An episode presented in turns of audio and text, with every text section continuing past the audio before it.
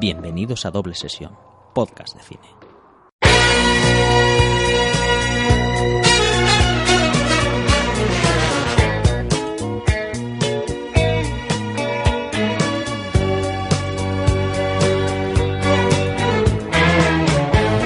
Hola a todos y bienvenidos a Doble Sesión, el podcast donde os invitamos a formar parte de nuestra mesa mientras hablamos de lo que más nos gusta. ¡El cine! ¡Qué bonito! ¡Qué guay! A tres voces, parecemos el trío La La La. El tío La La Land. Bueno, pues ya estamos de vuelta. Esta vez vamos, vamos cogiendo el ritmo ya de la normalidad, a ver cuánto dura. Ahora para el siguiente programa pasarán otros O- seis, otros- meses, seis meses. Sí, somos como, como el, el Creeper de Jeepers Creeper, ¿no? Dentro de nada haremos cada 25 años un programa. Tía. Y aún así, igual nos retrasamos. Pa- Pablo ya tiene carica, ¿eh? Del, del Creeper. Y bueno, hoy hemos venido para hablar de Birdman, de Alejandro González Iñárritu. Nunca sé si es Iñárritu o Iñárritu. Es Iñárritu. ¿Verdad? Sí. Pero Bueno. mola más eso, ¿no? Iñarritu. Iñarri- Iñarrillo. Iñarrillo.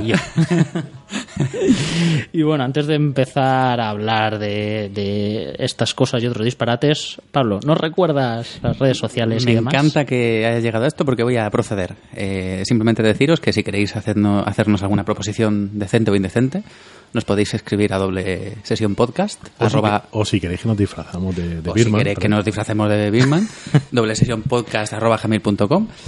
En Facebook nos encontráis como doble sesión y en Twitter e Instagram como doble sesión PDC. Y el hashtag para este programa es hashtag DSBirman, escrito Muy B-I-R-D-M-A-N. ¿Qué? Has dicho lo de la web, es que no te está escuchando. Sí, lo he dicho. ¿Lo has dicho? Sí. Fantástico eso. Es que ¡Oh, no tu te- colega! ¿No me estás escuchando en serio? He tenido un aire de esos que te dan. Te estaba hablando, te estaba hablando el, el Berman, ¿o qué?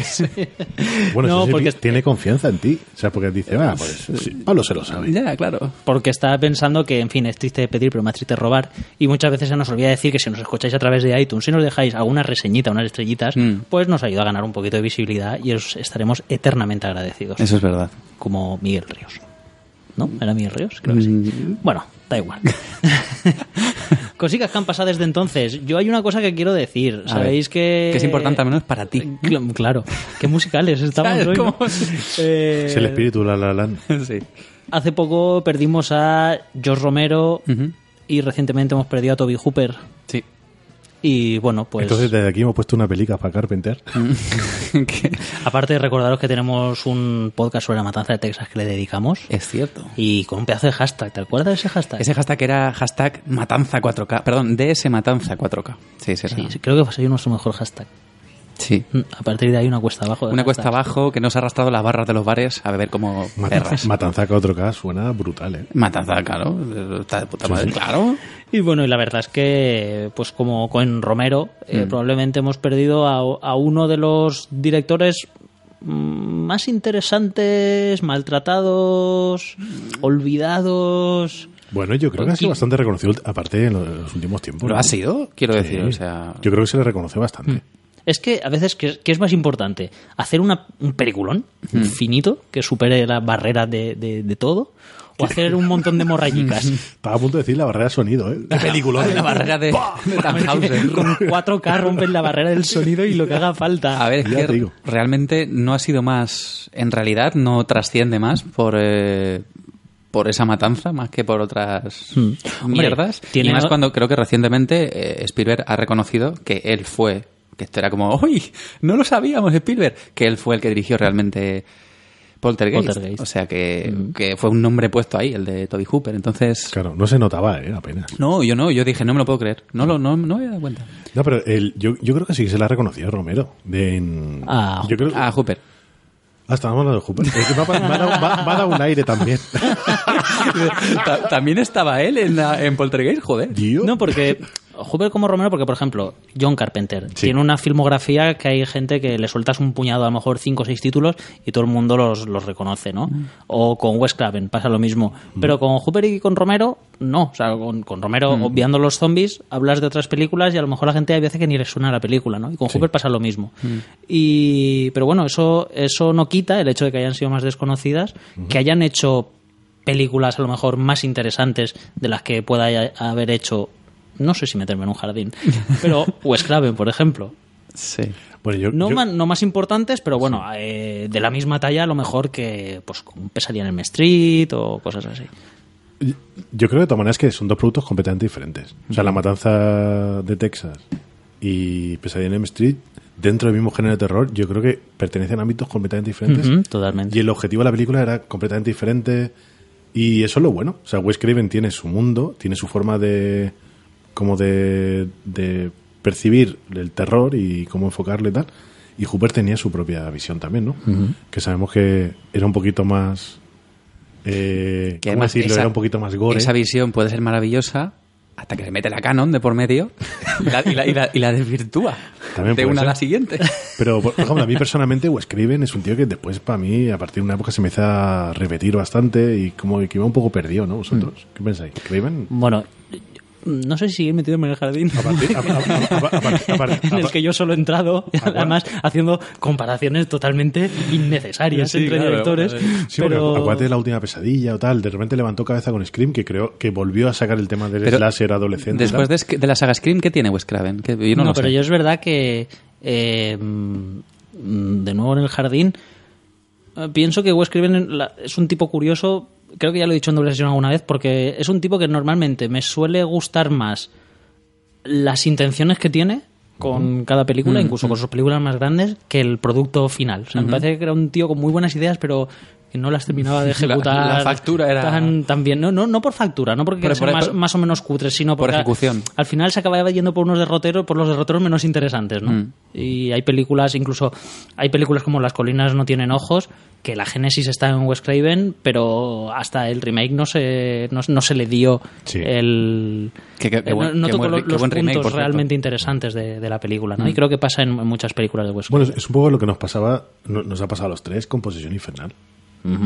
Que la, la- el remake nos pareció igual de. completamente diferente, Mm. cogiendo las ideas básicas de, de Sam Raimi, pero haciendo un producto nuevo con las colinas, las colinas tienen ojos, nos pasó lo mismo también. Sí. Es digno de mencionar. Pues bueno, todo eso sin quitarle el mérito de que Wes Craven prácticamente en cada década se ha dedicado a reinventar el género. Sí. O sea, que eso es, es absolutamente Y además innegable. con ¿no? productos que se han quedado y que son que forman parte del, vamos. Que a mí personalmente, para mí, eso lo hace Carpenter. Ahora, Es que ya, para mí- ahora, ahora ya menos, pero para para, mí, mí- para mí Carpenter, la, vi- la, la visión que tiene del terror, para mí es. Es única. que para mí Sí, son, son es que dis- para muy mí- distintos. Sí, sí, son de este Sí. grupo, ¿no? Que son como son como los hermanos malos de del, del grupito de Coppola, George Coppola, Lucas, y- Cameron, Spielberg, ¿eh? y Spielberg y todo esto. Eh, Carpenter es el más completo en todos. Por eso todos yo lo veo más cineasta y menos de género en este Justo, sentido. tiene una formación más clásica, ¿no? A, a pesar de que es un tío de género y tal, pero yo lo veo más de más de- en general, Creo más, que está más más, ci- más cineasta. Está más equilibrado la potencia que tienen sus propuestas, las ideas que tienen, con hacer productos más redondos, con hacer películas más redondas. ¿no? Algunos de sus compañeros se dispersan más y, y uf, me estoy agobiando un montón. Y ta- y, bueno, y de que esto. también- No, lo digo porque... Rafita no sabe cómo terminar. Y también que No, porque no, puede- es que da la sensación de que estoy desmereciendo a los demás siendo un fan absoluto de todos, rindiéndome a sus pies cada día. O sea, Es que cuando has, hablado, cuando has hablado del jardín, la imagen mental que he tenido así como ese- esos perricos que en el jardín de repente ven barro y una mierdecica, se tiran y empiezan a revolcarse y saben que está mal. Y es como rollo, voy a seguir en el jardín, voy a seguir en el ¿Sabes? jardín. Yo lo y he después visto no saben cómo que salir. esto es muy de peli cuando estás en el, en el velatorio del tipo en cuestión y intentas darle la magnitud que ha tenido con tus palabras y la cagas. Y como, no, no Sí, puede", y, sí, sí, y sí. te ves a la vida llorando y todo el mundo en plan mirándote raro. como, no, no quería decir eso, quería decir que... Pero entonces, ¿cuál era tu, cuál era tu O sea, objetivo de- cuando de- has empezado a hablar? de- no lo sé, no lo sé. O sea, O sea, ¿a qué sido- venía todo esto? ¿Qué, quería, qué, qué- qué quieres? ha, sido, ha culpa del aire del Por eso principio. he abierto una puerta, ¿sabes? Como las del coyote, que hay un vacío al, al otro lado y, y he pasado, ¿sabes? Y me he caído. Y solo queda el cartel de ouch, en verdad ha sido como tu propia versión de conversación de ascensor, ¿no? Sacado un tema, pero sacado, Sí, sí, claro, sí. simplemente para mantener un poco ahí Ya. comunicación. No, era por el, por el rollo de reivindicar la figura de un director que a veces parece que solamente ha hecho La Matanza de Texas, que revisas la filmografía y te das suele cuenta que tener- solo ha hecho la matanza. de Texas. y suele tener unas películas pues que son más tirando a la serie B y a la serie Z, pero no por ello dejan de ser Sí, propuestas muy ¿Os, os interesantes. acordáis de esa gran serie de Master of Horrors? Sí. Correcto. Sí. Es que, por ejemplo, el capítulo de Top Hooper yo me acuerdo que no era el mejor. Era bastante... Y es que se lo vi al de Wes Craven, Discreto. que más lo vi contigo, me acuerdo. sí. Pero no, no... En esa serie, por ejemplo, a mí el de Carpenter es una obra maestra, mami.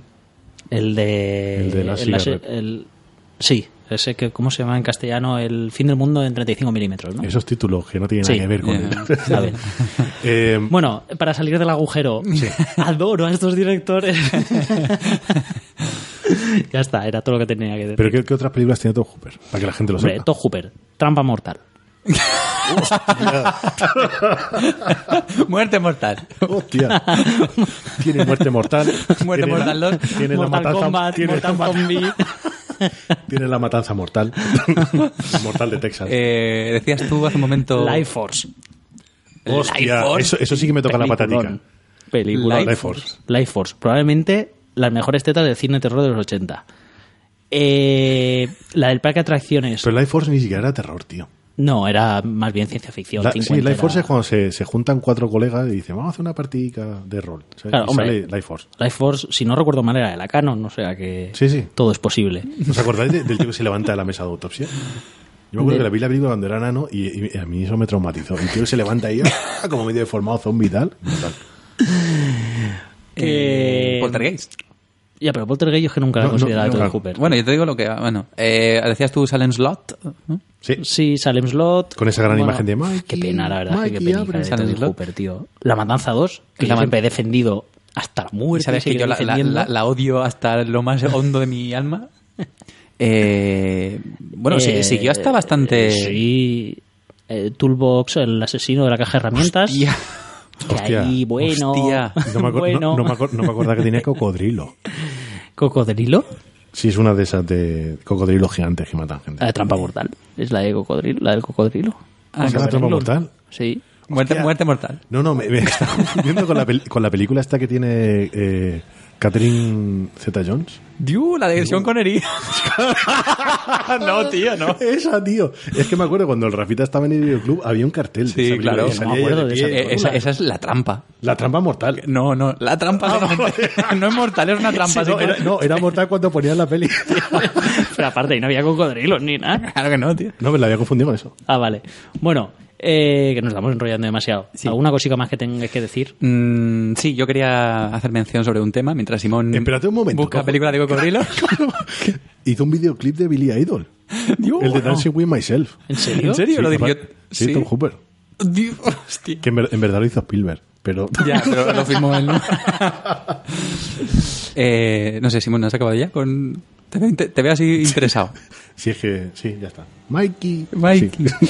Nada, solo quería decir que ayer se cumplieron 25 años de la serie animada de Batman. Eh, Anda. 25 años ya, que por otro, otro lado dices, hostia, 25 años ya. 25 años. 25 años ya. Batman Es- Tass. el, el otro, claro, el otro Batman día, Tass eh, de Paul Dini. el otro día había un, un era un meme con una carica de uno de los personajes de de ¿Batman Tass? de- no de, de- ¿cómo se llama? Eh, Bob, Bob Esponja. Sí. Sale como un personaje, no sé, creo que es como una especie como de medusa o así, con la cara toda larga y era como, cuando te das cuenta que 2000, 2007 hace 10 años, tío, es verdad. ¿Ya 2007 es ya. Hostia. Para nosotros es ya, ya han pasado 10 años ya. Madre mía. ¿Cómo es que rápido pasa? Pues, bueno, Con Hooper. Pues una gran serie. Una pedazo de serie, además era eso, el Batman del 92, este Batman de pectorales grandes y tan clásico de Warner así. Eh, ¿Cómo te gusta eso, eh? Eso me encanta, Pirata, ese pedazo chula. de es Batman. Una, es una pena, no sé, no sé qué será de los derechos de esa serie, pero nunca ha tenido una, una, distribución digna. en DVD y creo que no tiene en Blu-ray. Es que el tema de... Esto lo miré. Aparte era la gran época de Canal Plus, porque la ponían en Canal Plus a las 8 de la noche o a las sí, de 7, hecho yo la, yo la veía en ¿Canal Plus, Plus? de hecho. Mm. Sí, a ver, es, que esto es de Warner Home Family, que es la ese, ¿sabéis ese, ese escudo de Warner en el que Bugs Bunny está apoyado comiéndose una zanahoria? Eso era para, para home video, era para casa. Era donde sacaban las películas para no tenían distribución comercial. de- de- de- Igual por eso De hecho, creo que sí que está en, reeditando DVD, ¿no? En no, pero está, pero está enreitada. Ah, no lo sé. Yo sé que aquí hay capítulos sueltos, Sí, yo en rollo que- en DVDs random que tienen Sí. cuatro capítulos, así de cada uno de su padre y su madre. Y la película de la máscara del fantasma está editada. Sí, la película sí que está ahí. Pero los siempre. capítulos no. Aquí en Europa, bueno, en España al menos no están editados. Que es una pena, no sé igual Es una pena si ahora los editan, pero. Además es una serie que siempre ha tenido muy buen reconocimiento de En cuanto, crítica y público. en cuanto a guion, son capítulos muy interesantes donde han desarrollado a Batman. Yo bueno, te- es que hemos visto en esa serie, también llevábamos dos películas solamente de Batman, pero, pero de- en un desarrollo de Batman que no se había visto nunca, fuera del cómic. Aparte con la estética esta gótica. Y con la estética gótica años años 30, con Sí. esa paleta de colores que tenía Batman tan chula, con Sí, ese, además ese Batmóvil, Heredado ese, de las ese- películas de Tim Burton. ¿no? ese Bruce Wayne. mola. ¿Qué? Pareces el... ¿Cómo se llama? El, el Lorenzo este... de- Parezco el Fari cuando dice Claro. esos. No, el, el cordobés. Ese porte... Ese porte, fuerza, ese coche, Ese coche. ese coche, esa vacueva que tenía más mierda que la funda de un jamón, ¿sabes lo que te digo? Ahí, Pues ahí- entonces, ahí teníamos ya a Mark Hamill poniendo la, la voz de... siempre ha estado, siempre, sí. siempre ha sido Mark Hamill, la voz del Joker, sí. Que aquí en español lo teníamos todo doblado. Y ahí es donde fue Kevin. Qué frase más poco acertada. Aquí todo nos lo ha metido doblado. y Kevin Conroy, que tengo entendido que hasta los Batman de Arkham Asylum, este es el que pone voz a Batman, lleva toda la vida poniendo voz a Batman ese hombre. Así que bueno, os lo quería decir. Eso fue ayer en concreto, 25 aniversarios de Batman Taz. y, Y bueno, asistimos al nacimiento, creación de Harley Quinn. de Harley Quinn. un personaje sí, de es la verdad. serie y que se ha convertido en uno de los primera fila. En uno de los Sí. villanos más visuales, ¿no? Ujú. Y, y- y tan visual. y tan visual. Eh, Así que, bueno, en fin. que creo que esa- esa- Pues- aparte de, de capi- del Capitán Boomerang era el único aliciente de la película de Suicide Squad, ¿no? Eh, yo yo no, cuando, cuando leí que salía Capitán Boomerang dije, ahora voy a ver la película. Yo, lo- claro, yo solamente lo vi por él. o sea, como rollo, una película Capitán Boomerang, tráela. Sí, sí. Pues, eh, en fin, solo es, es todo lo que tengo que decir. Claro, yo quería, justo antes de empezar a grabar, hemos tenido una pequeña conversación y me ha encantado el tema de los spoilers a través de las bandas sonoras. Sí, sí, sí. Y lo quiero Total. volver a traer a la mesa porque mm, eh, los tres sufrimos el primer spoiler de la amenaza fantasma Sí, con la- eh, gracias a la banda sonora. Sí, sí, fue el, el tema de... me- cuéntalo, claro, por favor. No, no, vosotros sois los afectados. Yo me acuerdo que lo viví eh, en, en- en mi soledad. A ver, tengo que De decir... todos que- modos, tengo que decir que yo creo que esto lo hemos contado en doble sesión ya. ¿eh? Sí. Sí. Qué Nuestros- rollo, tu colega este que tiene un Nuestros oyentes tirarán de meroteca y no dirán, sois unos pesados, habéis comido cinco minutos hablando otra vez de lo mismo. Bueno, diré rápidamente que a la tierna edad de... A la tierna edad de... ¿Qué teníamos? aire. Qué manera de joder un spoiler. 13, 14 años y aquí en otro colega, Simón, alguno más. Por cierto, si no habéis visto la amenaza fantasma, no escuchéis esta parte. Sí, simplemente nosotros aprendimos lo que era el spoiler con la banda sonora de, de, George, de George Lucas, iba a decir, de John Williams, donde nos desveló que el personaje de Qui-Gon iba a morir. Así que ya fuimos al cine para ver a Jar Jar Binks, que era para lo que realmente queríamos ir. El, el- el ¿Y segundo cuándo- peor spoiler después del de, del de Chanquete, ¿no? De- el- ese que te salía en el, no Hostia, me acuerdo, en en, el, el- teleprograma o algo de eso. rollo, Chanquete Chanquete va a muere el morir. domingo. Claro. es Hijos de puta. Claro. Cabrones. En fin, Eh, éramos más duros antes, ¿eh? No, no nos ofendíamos tanto. por De hecho, spoilers. era el rollo de chaqueta muerto, pues yo estoy merendando. O sea que no dio igual. Esto ya no lo Me- mejor el que yo. Entonces, si cualquier oyente tiene alguna historia de algún spoiler a través de la banda sonora, Es verdad. que nos lo haga llegar. Contadnos a través de las Claro. redes, a través del mail, que... Y a la más original le regalamos un... un CD firmado de, de sola- Jesulín. sola- solamente con la muerte de Qui-Gon firmado. La muerte de Qui-Gon en loop, así, Claro. en, en GIF, así muriendo todo el rato. Eh, hoy mismo se ha anunciado que para el año que viene van a bajar el IVA de los cines ¿Ah, de sí? nuevo al 10%. Bueno, de nuevo no, porque antes estaba al 8%, pero del 21 al Claro. 10%. Bueno, Y Cinesa una- ha hecho oídos sordos. Y ha dicho, sí. Pues Sí, voy sí. a cobrar dos euros más porque sí. Así que bueno, es una noticia que a priori es no te preocupes, buena, ya redonde- redondearán por otro lado. en plan. que probablemente el espectador no notemos en absoluto, Mm. pero que, bueno, si sirve para mantener viva las salas de cine Bien. que están ahí Claro. Sí. pendientes de un hilo, pues Siempre podrás ir a, después de comprar la entrada, ir a la taquilla o a donde sea. Me da- pones un Twix y te dicen, sí, son 14 euros. Ah, mm, vale, gracias. pero te regalo las palomitas. Las palomitas te las regalo. Venga, gracias. Bueno, y para y antes de, de nada, como el mes pasado no, no comentamos nada de, de los comentarios que nos habían dejado los oyentes que tanto nos quieren y se molestan en escribirnos, vamos a hacer un repasito rápido Vámonos. antes de, Sí. de nada y vamos a agradecer a nuestro colega Avio Bohemio que nos escribía en, Apio el- Bohemio. en los Lo comentarios de Manhattan. ¿Vale? Que además se hacía el graciosillo y nos decía, habéis puesto, os habéis equivocado, habéis puesto Manhattan en vez del planeta de los simios. Porque como estuvimos hablando mucho de los simios, Sí, es verdad. está como en, en esta discutida sección del principio, que para Sí. unos les parece una pérdida de tiempo y para otros les parece oro. Pero la gente lo que, no, lo que no se da cuenta es que, como todo buen artista, necesitamos como un poquito Calentamiento. calentamiento. Claro. Claro, esto es para- calentamiento. para nosotros. Claro, claro. Si esto es más para nosotros. Pero para que lo grabamos. Claro, ya está. Bueno, Carlos, Carlos Díaz decía que nos iba a escuchar con las mismas ganas que, que con las mismas ganas con las que vio la reposición de Manhattan en el Navas. Oh. El cine Alicante mítico. Hace cuatro o cinco años decía, yo no sabía que Yo se había ¿En el. Navas? En el Navas. Sí, pero eh, ahí queda eso. Que siempre me ha chocado que hay una hay una especie como de un dentista, ¿no? Que tiene como un dibujo de un pingüino justo enfrente. Era como algo así, sí. Pero bueno, ahí está el Navas. Paco Torrea nos felicitaba, nos decía grandes. Pues muchas gracias, Paco. O Torrea. Eh, Biltons nos, nos volvía a escribir en el audio de Manhattan después de haber leído su comentario de, de Reservoir Dogs. Y, en fin, le decía que gracias por, por, leer, por leerle, que no había no hacía falta que le leyésemos ni que perdiésemos un minuto con las cosas que nos había dicho. Y es como, Biltons, no, No queremos, tenemos, fa- tenemos no que perder los minutos que haga falta cuando nos hace y llegar vuestras no- cosas. Y aparte no queremos falsa humildad. Aquí ninguno de nosotros somos humildes. O sea, que sigue escribiéndonos y diciéndonos todo lo que piensas, que nosotros, pues, ya veremos si lo decimos o no. Y nos decía Simón que prometía desterrar la palabra postureo de su vocabulario. ¿Vale? Eh, Pedro Sánchez también nos felicitaba por el, por el programa y nos decía que reivindicaba la última etapa de, Woody Allen, las películas de cine negro y demás. Eh, Sergio, Sergio Lugo se sorprendía por un comentario que hizo Simón y nos decía, entonces es cierto que el Santo Enmascarado de Plata y Blue Demon sí son conocidos fuera de México. Joder, tengo hasta las máscaras. Me las compré en Barcelona, una tienda mexicana, y las tengo en casa y me las he visto a veces cuando veo películas de esto. Después de ducharme. Claro. Para que Mientras veas, me ducho. Mientras me ducho. Plisken nos decía que tenía muchas ganas de que hiciésemos la, la noche de los muertos vivientes. Os recuerdo que Plisken también le dedicó un, un especial en su podcast Misión de Audaces.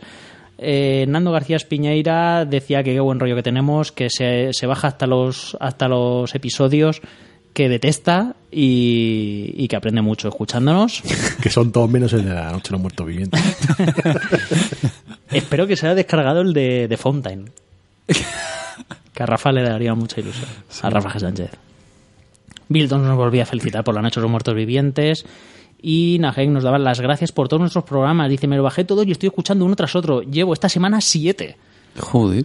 Digo, no te los escuches tan rápido que luego vas a querer más y nos vas a empezar a exigir. Ya te digo. Sí. Pero bueno, muchas gracias por haber llegado con tantas ganas a, a doble sesión y esperamos que lo siga disfrutando.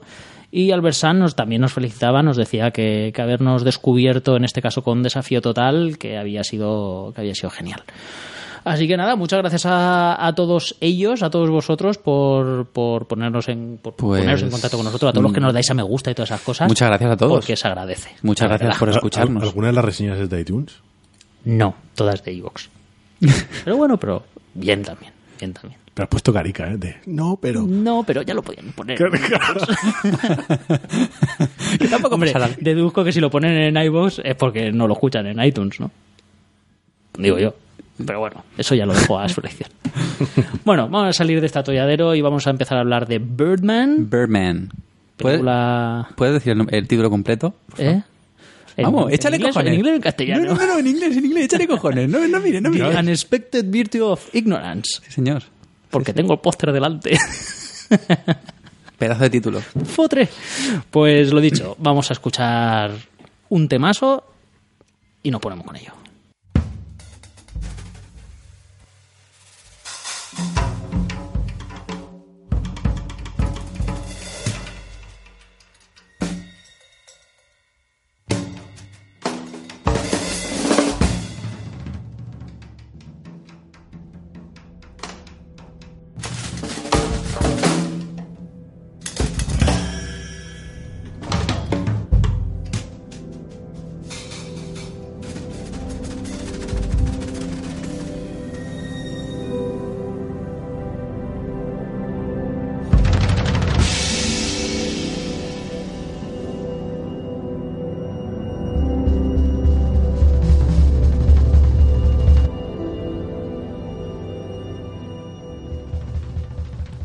Pues como siempre digo, año 2014, aunque la verdad es que no sé si en Estados Unidos se estrenó antes, pero recuerdo que en España creo que la vimos, es que me acuerdo que la vi en Navidad y no sé si la vi en fin, antes de fin de año o ya pasado.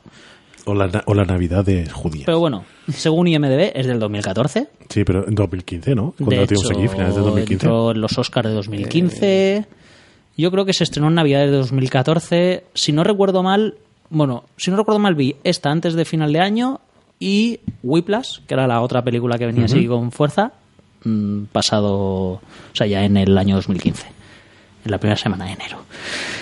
Y bueno, peli de Alejandro González Iñárritu, esta vez en solitario, después de su larga colaboración con su guionista habitual Guillermo Arriaga. Era. Guillermo, ¿verdad? Guillermo, Porque tengo sí, sí, de, Guillermo Arriaga. de duda. Y la ¿Es película... ¿Es la primera? No, no. La primera fue Beautiful. En Beautiful, En Beautiful ya no, Arriaga ya no, ya no está. Ah, pues mira, pensaba que esta había sido la primera. No, no, es Beautiful. Y se pues. nota. Es Beautiful. Que no era muy Beautiful. Qué mal rollo destilan las películas de, Iñarri, de Iñarri- No vi Beautiful, nunca la vi. Pero entre Babel y Iñárritu, o sea, perdón, entre Babel y, y Beautiful, las dos con B, eh, coño, se te queda un cuerpo. Hmm. Pero, bueno, por eso es un poco especial esta película, ¿no? Porque parece que Iñárritu da un pequeño giro hacia la comedia, sin dejar de tener un profundo drama de... A mí lo que me gusta ¿De es, que fondo? es, es ese realismo fantástico que destila América Latina eh, con Gabriel García Márquez, ¿sabes? Y, y otros escritores y tal. Y es como Jodorowsky también está por ahí en medio. Eh, esa- ese realismo que tiene eh, tintes fantásticos, ocurren Sí. hechos fuera de lo común, pero que se, da- se dan por supuesto, que nadie se pregunta por qué pasan.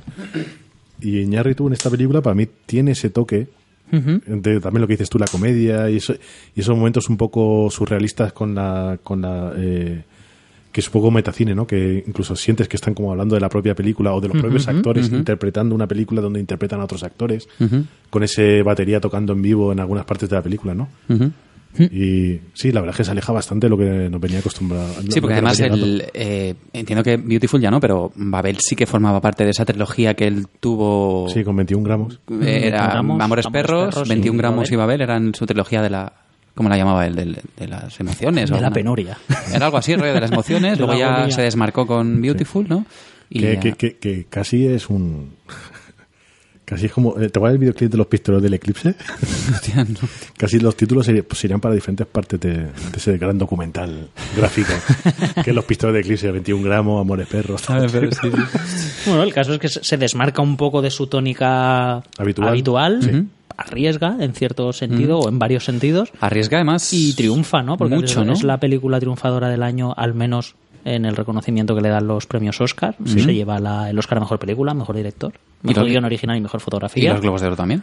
Y yo creo que esa información incluso la podemos dejar ahí y al final Sí. hacer una pequeña reflexión de si en este caso eran merecidos o no eran merecidos. Mm, venga por delante, que ya lo hemos comentado muchas veces, la poca importancia que le damos al reconocimiento de, de los premios de la Academia. Que además esto, incluso ellos mismos, o sea, dentro de la, de la industria, siempre se, se, se- tiene menos importancia un, un Oscar que un Globo de Oro. Y ya lo hemos hablado varias veces. y Aparte, Sí. como que da la sensación de que cada vez tienen menos relevancia. Sí, es como, bueno, pues, Y bueno, pues es una peli que venía, mm, yo recuerdo por lo menos, porque además es, es una peli reciente, que venía con, con un aura de... o sea, la- era, era una película esperada, al menos para mí, no, no es de estas que estuve siguiendo Sí. desde el principio, pero según se acercaba sí que venía con fuerza. Bueno, yo, yo creo que tenía tres factores claves durante la, la promoción que tuvimos antes de la película. Era ya la, la respuesta que había tenido en los preestrenos y en, lo- en el, fe- en el círculo de festivales, pero teníamos el regreso de Michael Keaton. sí.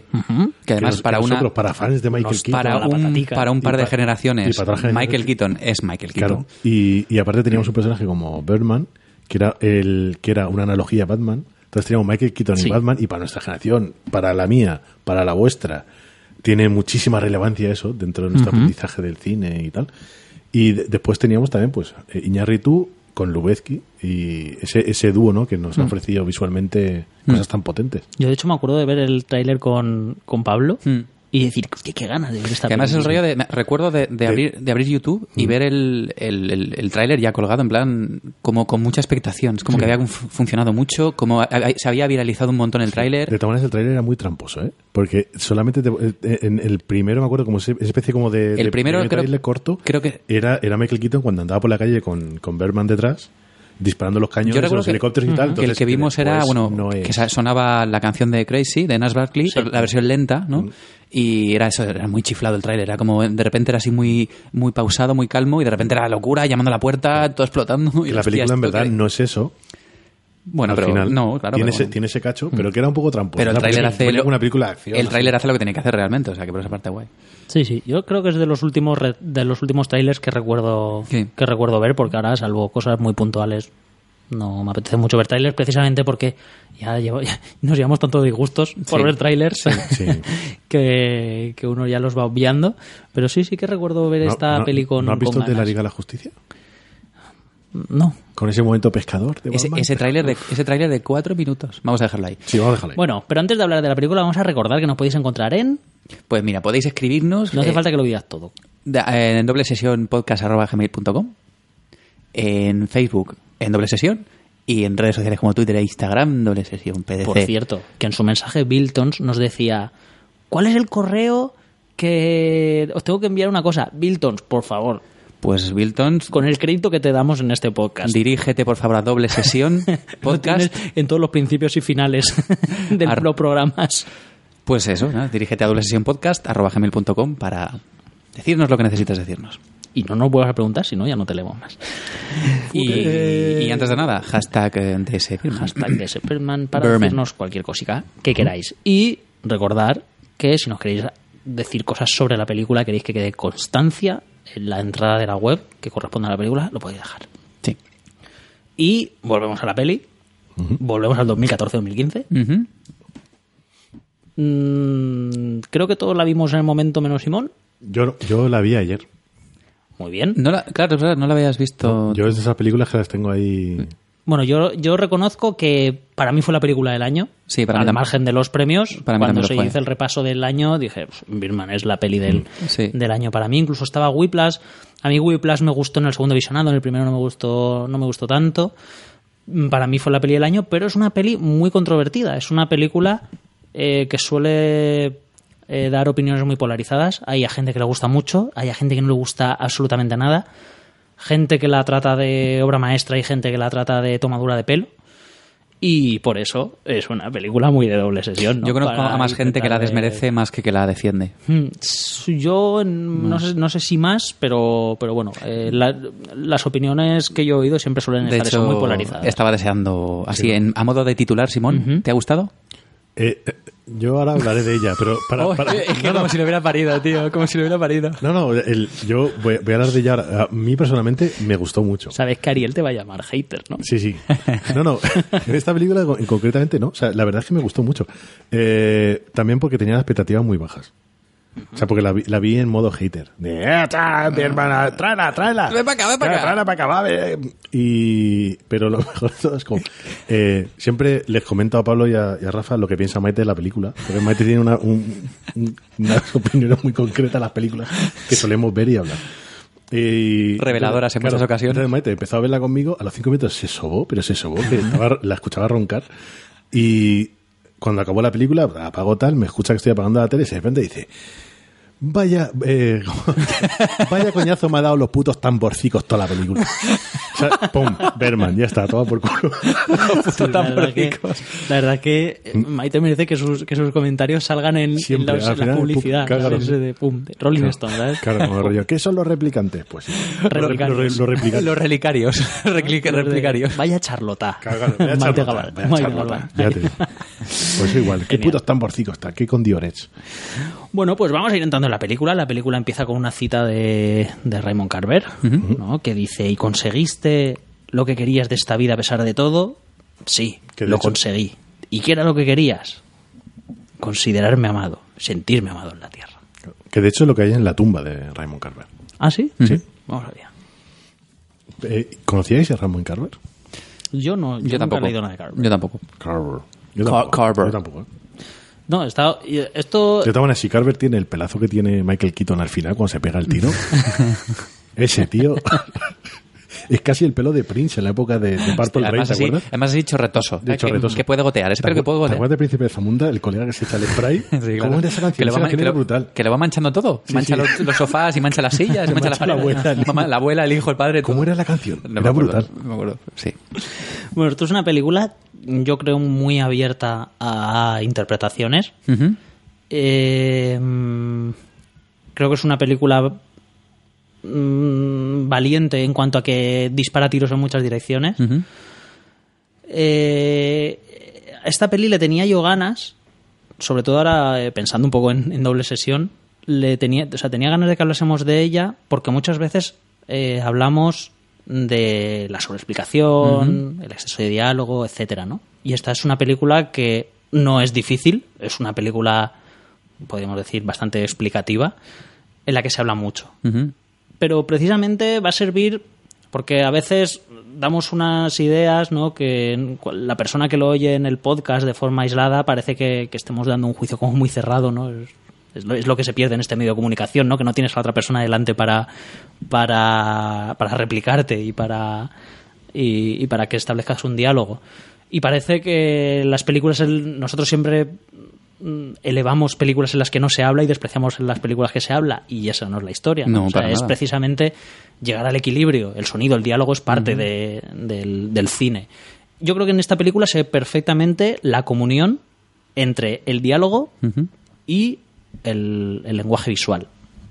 No sé si a vosotros Yo, de hecho, os, os digo, parece lo mismo. de todas las películas que hemos traído al programa, creo que esta es la película con la- que más me ha invitado a, a darle una interpretación mía. a- o sea, a- que más me, me sugiere por planos, por historia, por narrativa, que más posibilidades me sugiere, que más caminos me propone, que, que al fin y al cabo son muchos míos como espectador, pero es la que más me de las que hemos hablado las que es una película que realmente se agradecía en ese sentido que te da mucha te da la oportunidad de irte por muchos sitios o de interpretarla de muchas formas siendo una película que en este caso eh, su director, eh, Iñárritu, mm, no tiene problema en entrevistas y demás en, en decir claramente que para él tiene una interpretación, que, o sea, que es una película que habla sobre el ego, sobre, el- sobre su propio ego incluso, ¿no? De narrar que, que mm, parte de su proceso de creación está reflejado en, en- en la película, ¿no? Y en la polaridad de ciertas situaciones y de, y de ciertos personajes y demás. Y bueno, y como decimos siempre en doble sesión, muy bien, esta es la de Iñárritu, ahora veremos si cómo refleja, si vemos que Iñárritu realmente refleja esto y si nosotros además podemos darle algún tipo de interpretación personal. ¿Vale? Yo, por ejemplo, o sea, eh, hablabais de las, de las interpretaciones, ¿no? Yo creo que es una de las películas más simples que hemos, que hemos traído a la mesa. O sea, en verdad, Sí, no sí. tiene, tiene Sí, sí, lo es. Sí, o sea, no, no, no tiene como. En muy pocas partes de la película tiene como un doble sentido tal. Todo es muy, es muy claro. o sea, Claro. habla, habla de, de la búsqueda de la Es fama no, como una solución a. Quizá no me, no me he explicado bien. Lo que quería decir es que, eh, que eso, por ejemplo, es algo que, que le pasa a Rafa, ¿no? Rafa tiene esa facilidad para, para envolver las películas, con enriquecerlas con un cosmos más amplio del que te propone. Y lo digo como algo bueno, no como algo malo. Eh, me ha pasado eso, ¿no? Que es como que me, me he invitado a, a añadir a mí mismo más cosas por el mero hecho de ser espectador y disfrutando de la película, decir, bueno, pues y si será por esto, y esto ocurre por esto, estoy seguro que esto es consecuencia de esto. Lo digo como, como entretenimiento, como que me ha, me ha ofrecido mucho la peli, no sé, es como que me ha gustado mucho este sentido. Hombre, A pesar de que es una película sencilla, que Sí. va lo que va y es... oye, claro, aparte, la película en ningún momento eh, se lleva la sobreexplicación, ¿sabes? O a tratar al, al espectador es, como. es muy sutil. como alguien que necesita En que este sentido es los- sutil. Sí, eso, eso sí Es que es verdad. sutil. Pero lo que me refiero es que el transcurso de la película o todas las pequeñas pistas Pero que te van dando de la película es muy simple Sí, es muy a la hora de exponerte cuál es la situación Sí, o, claro. la, Sí, o, la, o perdón, el objetivo de la película, ¿no? Al final, A el de- mensaje que te quiere dar, ¿no? A fin de cuentas es como una peli de Woody Allen, ¿no? Es una peli de personajes y por tanto es una peli de, de gente hablando entre, entre ellos, ¿no? Y de... mm, que hablando es- de sus neuras, sus miedos, sus inseguridades. Pero sí que es verdad que la, la comunión del lenguaje visual y, y el propio diálogo de los actores trabaja de manera conjunta de una manera espléndida, ¿sabes? Perfecto. Por esa parte genial, pero vamos, yo creo que la, lo que más la virtud de la película es que creo que es una película hecha para todos. O sea, quiero decir, todos tenemos a un Reagan en el interior, todos tenemos a un Reagan y todos podemos con él o somos víctimas de él en mayor o menor medida. Bueno, en, verdad no es que todos tengamos un rima, es que eh, la, la historia en sí es una fábula. Trae, trae un mensaje muy explícito que cualquier persona puede entenderlo y cualquier persona puede aplicar, ¿no?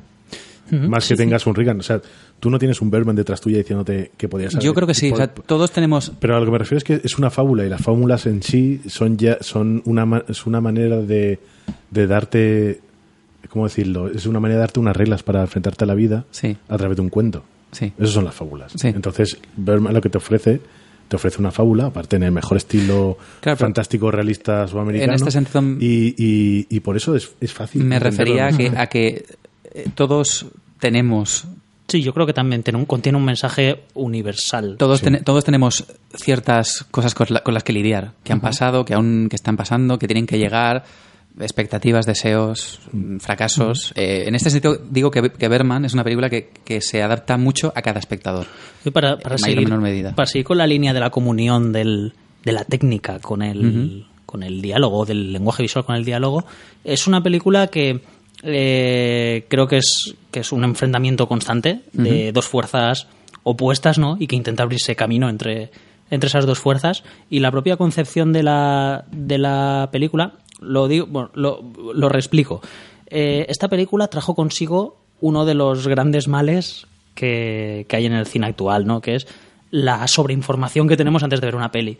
Y esta peli ya vino con el rollo detrás de es una peli grabada en plano secuencia y todo el, el- la, la hazaña técnica, ¿no? Que eso, que eso suponía. Que muchas veces me da la sensación que el espectador se atraganta con conceptos que no entiende muy bien eh, eh, muchas Claro, cosas. eso es a lo que voy. Que no ayuda a nada. Esto ha llevado a que ya mucha gente creo que eh, iba fijándose en eso, en si se veía el corte, si no se veía, Mm. si era resultón. Y eso es lo que ha llevado a mucha gente a tratar esta película de, artificiosa, ¿no? Eh, cuestionar si, si eso era una decisión eh, correcta, no correcta, etcétera. Eh, mientras que yo me pregunto si, toda esa- si, si no hubiésemos oído nada del plano secuencia de Berman, ¿cuánta gente se hubiese dado cuenta? ¿Y a cuánta gente le hubiese podido chirriar o no chirriar? Porque yo ni la primera vez que vi Berman estuve fijándome en si le veía el truco o no le veía el truco. O Yo sea, no fui a eso Me parece que me parece que acompaña muy bien a todo lo que está sucediendo y que fluye y no me parece artificioso. Eh, Bueno, eh, ¿no, ¿no crees que es uno de los males, a lo mejor, que, que no le echo la culpa a él, o sea, eh, al Chivo, a Lubezki? eh, creo que siempre busca romper con, con algo establecido, ¿no? Siempre busca como maneras diferentes de rodar, acordados de Gravity, por ejemplo. Todo el trabajo que hay detrás de Gravity también para hacer eso, los planos secuencias de eh, Los Hijos de los Hombres, todo ese tipo de cosas.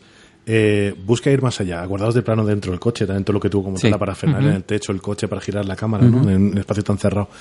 Eh, yo creo que no es culpa suya, pero le dan tanto pie y, y- y tenemos tanta promoción de la, la nueva hazaña de Lubezki como director de fotografía, Claro. eh, llevan- eh, llevando el cine más allá, que después eh, puede ser como cuando, cuando hay una reacción negativa frente a eso, ¿no? La gente, como lo que dices tú, ¿no? Entonces va a buscar el error o va a buscar que se note cómo han hecho los trucos.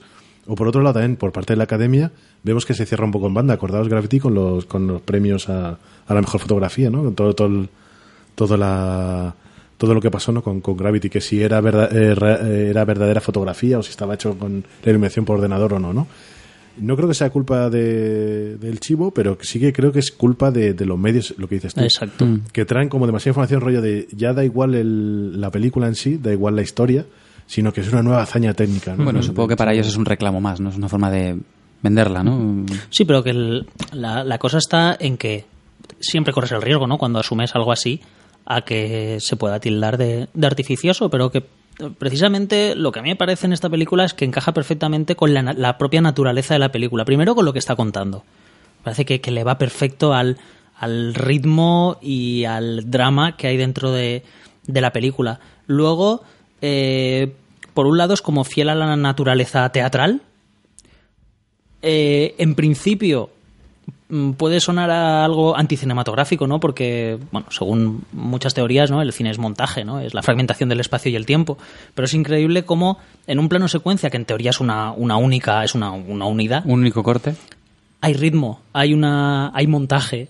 Montaje no por corte, montaje de otra forma. Sí. Pero existe. Entonces convierte ese, en principio, contrasentido en algo puramente cinematográfico, ¿no? Y a mí eso me parece eh, joder, muy, muy que más- alabable. ¿no? Pero es que a- aparte es una lección, o sea, no te, hace Birman- falta, no te hace falta un corte evidente. No, es que además tenemos, las Birman elipsis, tenemos las, las elipsis temporales. Monta por composición de cámara, es que monta Sí, por, por justo. movimiento. Es que estaba pensando en los planos en los cuales vemos el transcurso de la noche a la mañana. Claro, sí, Son sí, sí. planos de nada, de 5 segundos, pero ya te da esa elipsis. o incluso de personajes en un espacio con un mo- movimiento de cámara de un sitio a otro y ya te da la sensación de que ha habido una fragmentación, de que ya ha habido un o, cambio, ¿no? o el uso de los colores, ¿no? El uso de los colores que te va cambiando los espacios. O incluso, fíjate, es casi un o el- Incluso de la música. El sonido te iba a decir. sí, sí, la porque música el, el prácticamente es muy determinante el las- corte, ¿no? Es como si fuese el corte. el tema del sonido o la batería o los elementos musicales que, que construyen Sí, Birman porque después tenemos orquestaciones de repente. realmente marcan mucho los cambios. Sí, porque además eh, tiene una, una unidad espacial en cuanto a que nos movemos con la cámara por el espacio, pero, pero eh, no tiene. O sea, el, el tiempo sí que está fragmentado, ¿no? Porque hay veces que pasamos de una cosa a la otra y vemos que evidentemente los personajes no han ido rápido y no han corrido. O sea, es que ha pasado tiempo, aunque la cámara solamente haya pasado, haya, haya descendido de lo alto del escenario a, a la platea. Eh, entonces, no sé, me parece una, una, una película que eso, que tiene esa, esa naturaleza también eh, contrapuesta que tiene, que tiene el drama de la peli y que sale muy airosa de ella. Yo, de hecho, cada vez que la veo la disfruto más. Si, si me quiero fijar en la parte técnica, exclusivamente la disfruto mucho en ese sentido, pero es que a la vez me parece eso, que está muy bien integrada con, con la historia que está contando.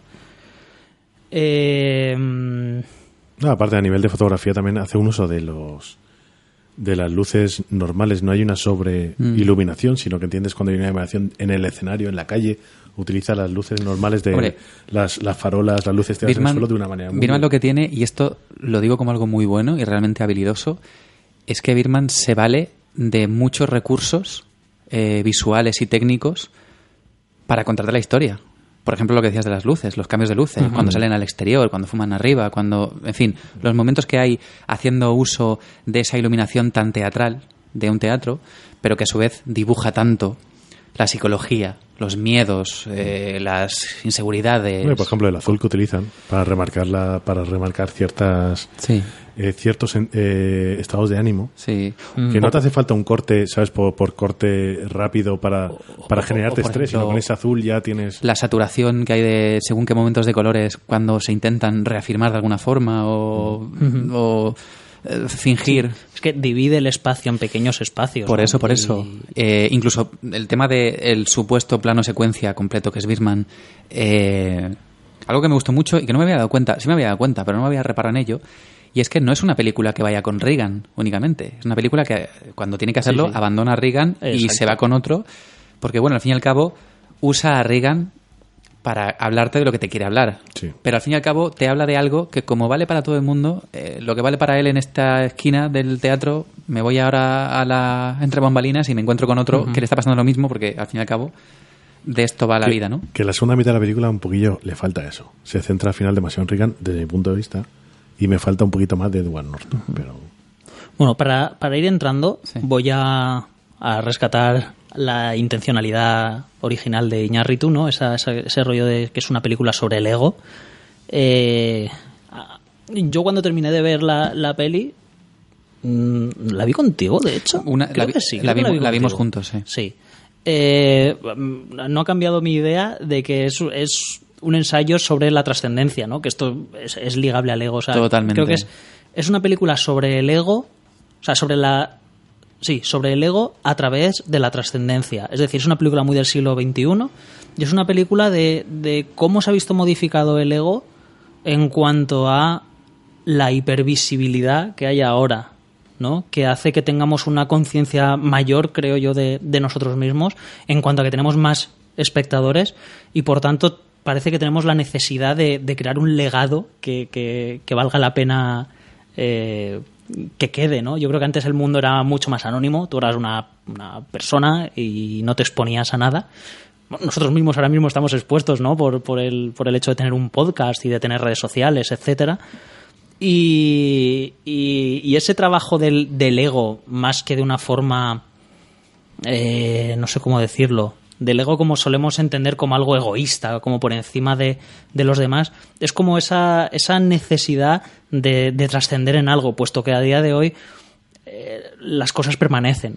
porque se divulgan, ¿no? Porque lo escribes en Facebook o, mm, o porque te haces te hace llegar de otra forma, ¿no? Y, o porque estás expuesto a, a un público mayor, porque la gente ya no trabaja solo en el campo, la gente trabaja en oficinas, eh, vivimos en ciudades, eh, estamos rodeados de mucha de mucha gente, ¿no? Y parece que Bueno, y- y que te- todos tenemos la necesidad de reivindicar un poco nuestra no ya no nuestra individualidad no sino como nuestro sitio en, en el mundo no en Bueno, un pero- mundo superpoblado Pero es buscar dejar un legado, ¿no? Que es, Sí, sí, sí. es ese momento en el cual Edward Norton y, y Michael Keaton están hablando, ¿no? Y sobre cada uno cuál es el legado que va a dejar.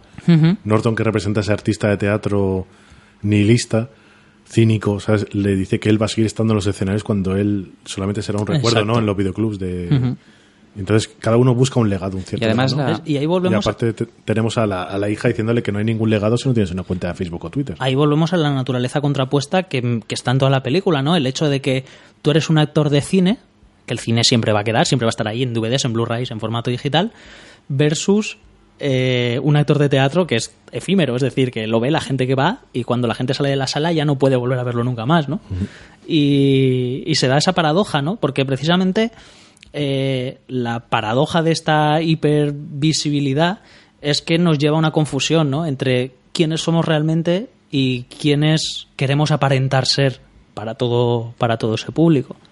Bueno, y también en el momento en el cual sale en, en pelotas y la hija le dice que lleva como 300.000 visitas, también te hace esa, esa especie como de analogía, ¿no? De qué es el visionado que quieres, ¿no? El del teatro, que es limitado por aforo, Claro. o, el, o el ilimitado de internet, ¿no? En, en una hora, en menos de una hora. Sí, pues ahí veo muy bien en ese puede- caso lo de la nueva generación, ¿no? Como dice, quieras o no, esto tiene importancia. Claro, Que no, le hayan visto, no, no, dice, y esto es poder. es poder. esto es poder. claro. Además, que es, el, es como que en el caso de Reagan, él cree, y que igual no, ¿eh? pero él cree que tiene mala suerte, porque realmente tiende por sus actos a trascender lo que para él parece que no tiene valor. O sea, lo que va a quedar de él es el hombre pájaro, es el tío con alas.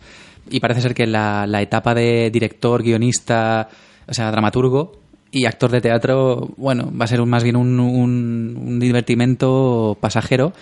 Porque él es Birman, en realidad, es lo que la gente sabe y es lo que cómo se va a quedar. Entonces es como Sí, pero yo ahí- que yo ahí intenta luchar contra eso, ¿no? Un, sub, un submensaje, otro subtexto, ¿no? Que es el de que muchas veces nos empeñamos en ser algo Que no somos. que no somos, ¿no? Mm. Y si eres Berman, porque la vida te ha llevado por ahí, porque de alguna forma has sido el mejor, abrázalo, ¿no? Y, y sé Berman, y, y sé el mejor Berman, y con Sí. orgullo, ¿no? Que muchas veces, pues eso es como que renegamos de, Sí, pero es un- de nuestra pero naturaleza. es, es un mensaje muy antiguo y muy básico, que es el de quiérete a ti mismo. Claro, claro, totalmente. Es que y- fin, a fin de cuentas la y película casi se reduce a él, no es, eso. él no es inconsciente a eso, porque ahí está Berman recordándoselo, diciéndole, tío, que tú hemos sido, hemos sido muy grandes, hemos ganado millones, tío, que a- eh, hemos sido los mejores. O sea, tú, tú eres mejor que ese. Además, tienes esa, esa idea de, tú le puedes a ese, tío. No, pero que, a- aparte, la, la película lo que te deja claro es que en el momento ese de ca- que después eso es otra cosa, o sea, Iñarritu quiere darnos conocer como de fábula una historia y tal, pero utiliza una estructura muy básica. Sí. La de Camino del Héroe es sí, sí, súper básica totalmente, película. totalmente. La fábula súper básica, utiliza truquillos de, de Macbeth en por en medio y tal, muy básicos, entonces nos cuenta una historia universal con un patente súper básico. Y, y, y entonces en, el y en, ese, en ese punto en el cual el héroe, Reagan, ¿sabes? vuelve, después de pasar esa borrachera por ahí en medio, eh, por en, en medio de la película, ¿no? Y vuelve y, se- y como que un poco se acepta a sí mismo y sabe que se tiene que sacrificar. eh, es cuando hace su mejor papel, ¿no? Que es la virtud y la ignorancia, ¿no? El- que es lo que le- después se llama el artículo, ¿no? Que es cuando en el momento que acepta que es un superhéroe que va a hacer teatro y lo Y va a hacer mal y quiere finalizar a lo grande con un suicidio y, aparte falla. Me parece bru- brutal cómo lo reconoce, porque lo reconoce graznando. Sí, sí. Ese Ahí- momento de ¡ah! Que como, claro, tío, es que esa es tu esencia, joder. Sí. es que tú eres un puto pájaro, tío. O sea, Y ese creo que, final creo con que mi plano favorito, tío. Gran line. Eh, es brutal ese plano, tío. Es que recuerdo hasta verlo en el cine y decir, hostia, me has ganado, tío. O sea, me has ganado con ese, con ese graznido. Que luego el... Y- Bueno, no sé si continúa, Rafa, no sé si... No, bueno, simplemente es eso, ¿no? Que yo creo que, que la película va a irse a, a- a ese elemento tan, tan básico, ¿no? Entre, entre la, ese personaje perdido, entre la esencia de lo que es realmente y, y esa lucha que al final tenemos todos, ¿no? Entre lo que, lo que es, lo que quieres ser y lo que quieres mostrar, ¿no? Que aquí me gustaría abrir una subcarpeta rápida. Eh, el uso de Michael Keaton realmente no fue del todo así en realidad, ¿no? Quiero decir, Yo- supuestamente no, yo- él, él yo- no yo- tiene, él no tuvo esa, No. Yo- esa amargura, ese sabor de boca tan negativo de Batman. No, él, él siempre ha dicho que no, pero yo creo que lo utiliza. él siempre ha dicho que no, o sea, en. Iñárritu y, y el propio Michael Keaton lo utiliza perfectamente como para que. Desde luego, haya- si es que la película se podría llamar Sí, Batman, pero sí. que yo no tengo la sensación por entrevistas que ha dicho, eh, que- Yo en principio pensaba que Iñárritu había buscado específicamente a Michael Keaton, ¿no? Porque, coño, le va, le va perfecto, ¿no? Teniendo en cuenta su, su biografía. Pero ahí hablo de memoria, creo recordar que leí una vez que, que no, que de hecho Michael Keaton no fue ni siquiera la primera, la primera opción para interpretar al personaje, ¿no? No, y aparte él siempre ha dicho que no tiene nada que ver con él. Yo creo que luego sí que, una vez que tiene a Michael Keaton dentro, sí que aprovecha eh, todo ese cosmos Que- que, ya conocemos Sí, para... pero- y ese es un tema interesante de la película porque es como que te da la sensación de que la película se ha adaptado, eh, Iñárritu y su equipo se han adaptado súper bien a cada uno de los personajes relevantes de la historia como para que tengan cierto eh, cierto contexto con la vida personal de cada uno ¿no? del actor Sí, sí. real para darle ese e- ese extra de metacine que tiene la propia película Sí, porque, porque- Michael Keaton tenemos Batman y su, y su legado de Batman como que des- intentó desprenderse haciendo mi mujer, mis clones y yo gracias Michael Keaton eh, película, película que yo defiendo, ¿eh? Ya, ya hablará solo sobre eso. sobre Que. No, pero por ejemplo, eh, eh, es- tienes ese legado, Edward Norton, todo el mundo dice que es súper difícil tratar con él, Sí. se mete, cambia los papeles. Que muy pesado, ¿no? Que pesado. problemas con, Sí. con productores porque claro. se insisten en colaborar y... Claro, y eh, el Naomi, Naomi Watts. ¿es? Naomi Watts, Naomi. Watts, eh, es lo mismo también, ¿no? Es la, la tía que venía de nada, que la eh, empezó a hacer cine por una recomendación, porque era niñera Nicole Kidman, una cosa así, ¿no? Y, y el, el estreno en Broadway después. Y también no recuerda un poco el personaje de Mulholland Drive. Que es esa actriz sí. que viene de zona rural, que siempre ha querido crecer en Broadway y se va todo a la mierda por eso. Sí. Y, y, y- y- y- y- y su mundo es una mierda. Y también tenemos al, al gallino Fakis este. Ah, eh, Gali- Gali- Galifianakis. Galifianakis. es la apellido Exacto. full. No sabes si es la. la, la, la- claro, no sabes si es el, el, el gusanico ese que te trae el pescado cuando no lo congelas o, o el actor. Zach Ani- Anisakis. Pero él siempre ha hecho coña y, y siempre ha dicho que quería hacer algo más serio y en este papel. Lo Por cierto, está, está, está muy bien, ¿no? El- Sí, sí. eh, Galifianakis en esta peli. Sí, yo, yo comparto eso. Y- yo yo y- creo que una vez con el casting elegido, Y Emma Stone han, viene de las adaptado, han adaptado, han adaptado bien el guion a los, a los Claro, personajes. Es, una adaptación de- del guion sobre la marcha que también es Porque digna el, de el personaje de Edward Norton es exactamente como yo me imaginaba a Edward Norton con la fama esta que trae de Sí. ser una persona difícil y Sí. que hasta para la película de Hulk es quiero Sí. ver cuál es la motivación Claro. de Hulk, ¿sabes? Claro, que, que tenemos ese momento que para mí, o sea, la gente habla de Hit y Al Pacino y, y Robert De Niro. Para mí, el momento que es el primer encuentro de Michael Keaton con, con Edward Norton, para mí esos son dos, dos pedazos de actores sentados en la mesa diciendo, ¿pero qué motivación atrás? Y cuando los dos se suben arriba y se ponen a hablar, para mí eso es un enfrentamiento también de dos pedazos de actores. Para mí es igual que el de Robert De Y Niro y, Al además- Pacino. Los dos en la mesita además- reinterpretando la, la escena de, de- de qué es lo que estamos hablando. de- Está muy bien ver cómo las inseguridades, ¿no? ¿Cómo me puede... Yo he traído a este tío, como cuando le dice, pero te sabes tus líneas. Claro, es que es un don. Que, que no, que llevo ayudando a Leslie Gómez. Ah, vale. Y te sabes las mías también. No, no, no. ¿qué tal? O sea, este rollo de... Este, este rollo de ego entre actores, ¿no? Tiene que ser un poco ese rollo de...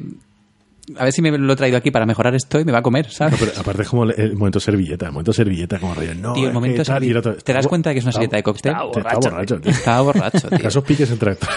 También, eh, no, no recuerdo muy bien, mm, pero eh, creo que alguien dijo, eh, algún actor de Broadway, que le sorprendía cómo habían reflejado eh, esa psicología y esos personajes porque, porque era puro Broadway. O sea, que dice que refleja perfectamente, es una radiografía del, del, del mundillo de Broadway actual, ¿no? Con esos miedos y esas inseguridades. No, y, de, y de hecho, todos los extras que salen, que tienen un pequeño papel relevante, ¿no? El camarero, el chico de las luces y todo eso, todos son actores de Broadway consagrados.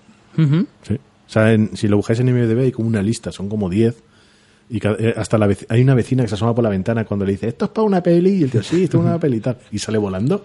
Hasta esa señora es una, es, es una, es, es una actriz relevante en Broadway. O sea que también se rodearon un poco ¿no? de esa magia de Broadway. Sí. Eh, volviendo a, a- a este al, al principio no esta, esta guerra psicológica entre una cosa y otra me parece muy relevante que se haya elegido el mundo del, del teatro no para, para representar eso. Porque a fin de cuentas eh, casi tenemos tres espacios diferenciados eh, en los que...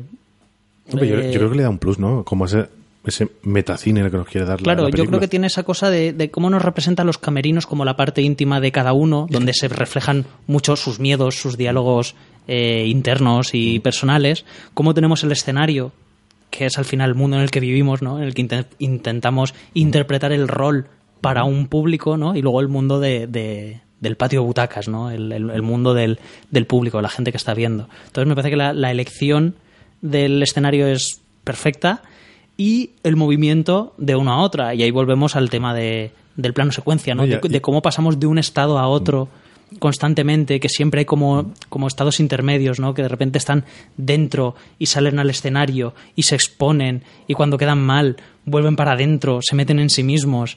Me Parece... Y se enfurecen y en mitad del pasillo hay un tío con una batería tocando un jazz loco. Claro, pero, pero, por ejemplo, hablando de que ahora, ahora hablas de, de la diferencia entre escenario y los, y los camerinos, hay, desde mi punto de vista, hay una analogía bastante chula que es, no te da la sensación, lo- todos los, los, los camerinos son todos eh, sitios muy estrechos, muy pequeños. Son Mm. Y los todo- pasillos. Son Sí. todo tomas eh, muy, muy agobiantes. Por cierto, ¿os habéis fijado que la alfombra es la del resplandor? Sí, total, ¿eh? Sí. El- son todos sitios, eh, son planos muy cerrados, muy angustiosos. Entonces está la sensación un poco de la jaula también de los hombres pájaros, ¿no? De cada uno de ellos.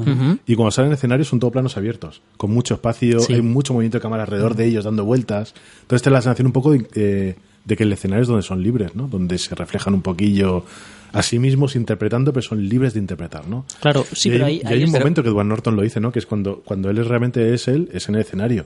Y vemos el propio Michael Keaton cuando interpreta al personaje de Raymond Carver, es, es libre también, ¿no? Que es como a través del personaje está diciendo que porque le, le toca a él siempre esto, porque nadie le quiere y tal.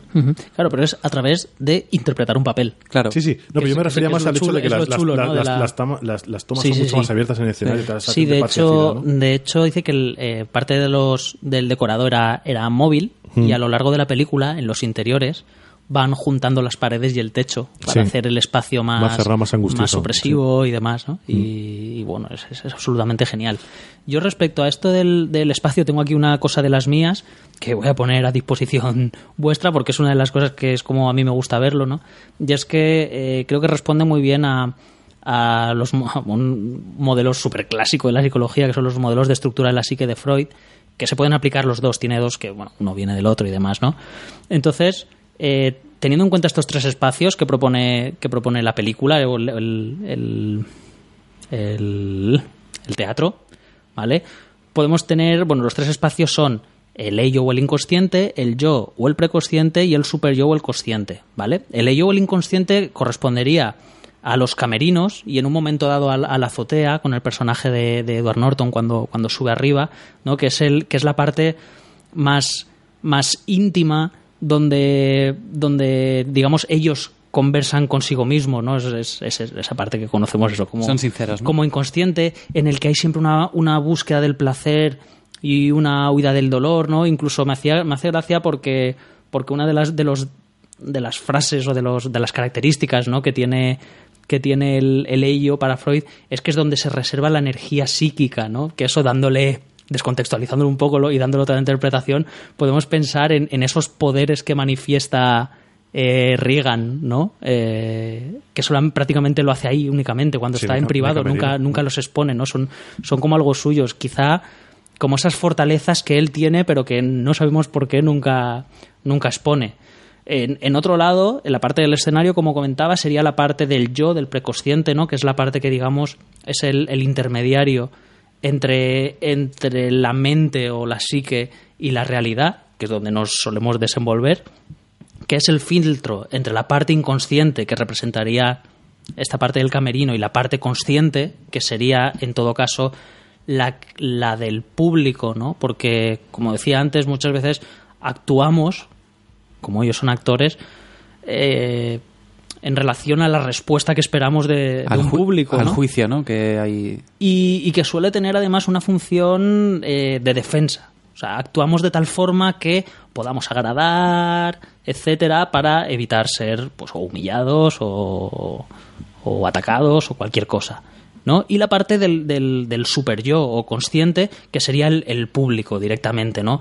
Que es, digamos, es la parte, es la, la realidad, lo externo a nosotros y lo que al final define un poco nuestra imagen, ¿no? Porque al final solemos tener una imagen de nosotros en, en relación al, al feedback que tenemos de la gente, ¿no? A lo que la gente piensa de nosotros, opina de nosotros o lo que la gente nos hace llegar sobre nosotros y que suele ser, por un lado, eh, tiene la parte censuradora en cuanto a que tú quieres encajar, quieres agradar, estás sometido pues a, o a unas leyes o a unas normas de conducta, etcétera, y, y por otro lado es la que genera el sentimiento de culpa, ¿no? En el momento en el que tú haces algo que alguien le ha sentado algo mal o que no, no es correcto en, en- en cuanto a las normas que se establecen pues, en una sociedad o en un grupo, eh, pues tú te sientes mal. Entonces, esos tres espacios que me parece que están ahí bien representados en el, en el, en el teatro, me parece que este esquema, este esquema cuadra muy bien, ¿no? Luego con el, con el drama de, de la peli. Y esa es una de mis aportaciones. Hace poco alguien me decía, ¿por qué hablas tanto de psicología y todo eso? ¿Que eres psicólogo? Tal? Yo, no, pero en fin, hay ciertas cosas que me gustan, ¿no? Y, y hace poco le decía a alguien, digo, es que al final saber de cine es saber de todo, menos de cine, ¿no? O sea, cuanto más bagaje tengas de ciertas cosas, eh, pues esos intereses, esos gustos los puedes aplicar pues al visionado de pelis o lo que sea y, y bueno, y tener otra visión. Yo creo que de todas maneras vamos, vamos a poner a disposición de los oyentes un pequeño diagrama con lo que acaba de explicar, con el dibujito, un escenario, los diferentes niveles de, de Lego. No, pero bueno, a, a fin de cuentas es escenario, la parte en, en que las personas actúan para dar una imagen, los camerinos, la parte íntima, la parte en la que uno conversa consigo mismo y eh, las butacas como el público para el que tú actúas, ¿no? Para, al fin de cuentas, agradar.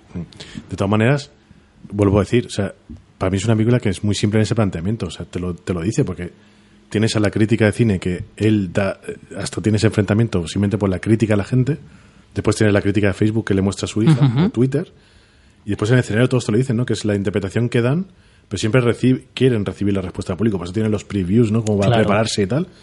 Y lo que dices tú de la manera de cómo conversan con, con ellos mismos, por eso tiene esas conversaciones con, con Birman, ¿no? Yo creo que lo que dices tú es exactamente lo que ellos quieren transmitir, ¿no? Que están esos tres niveles. Claro. ¿no?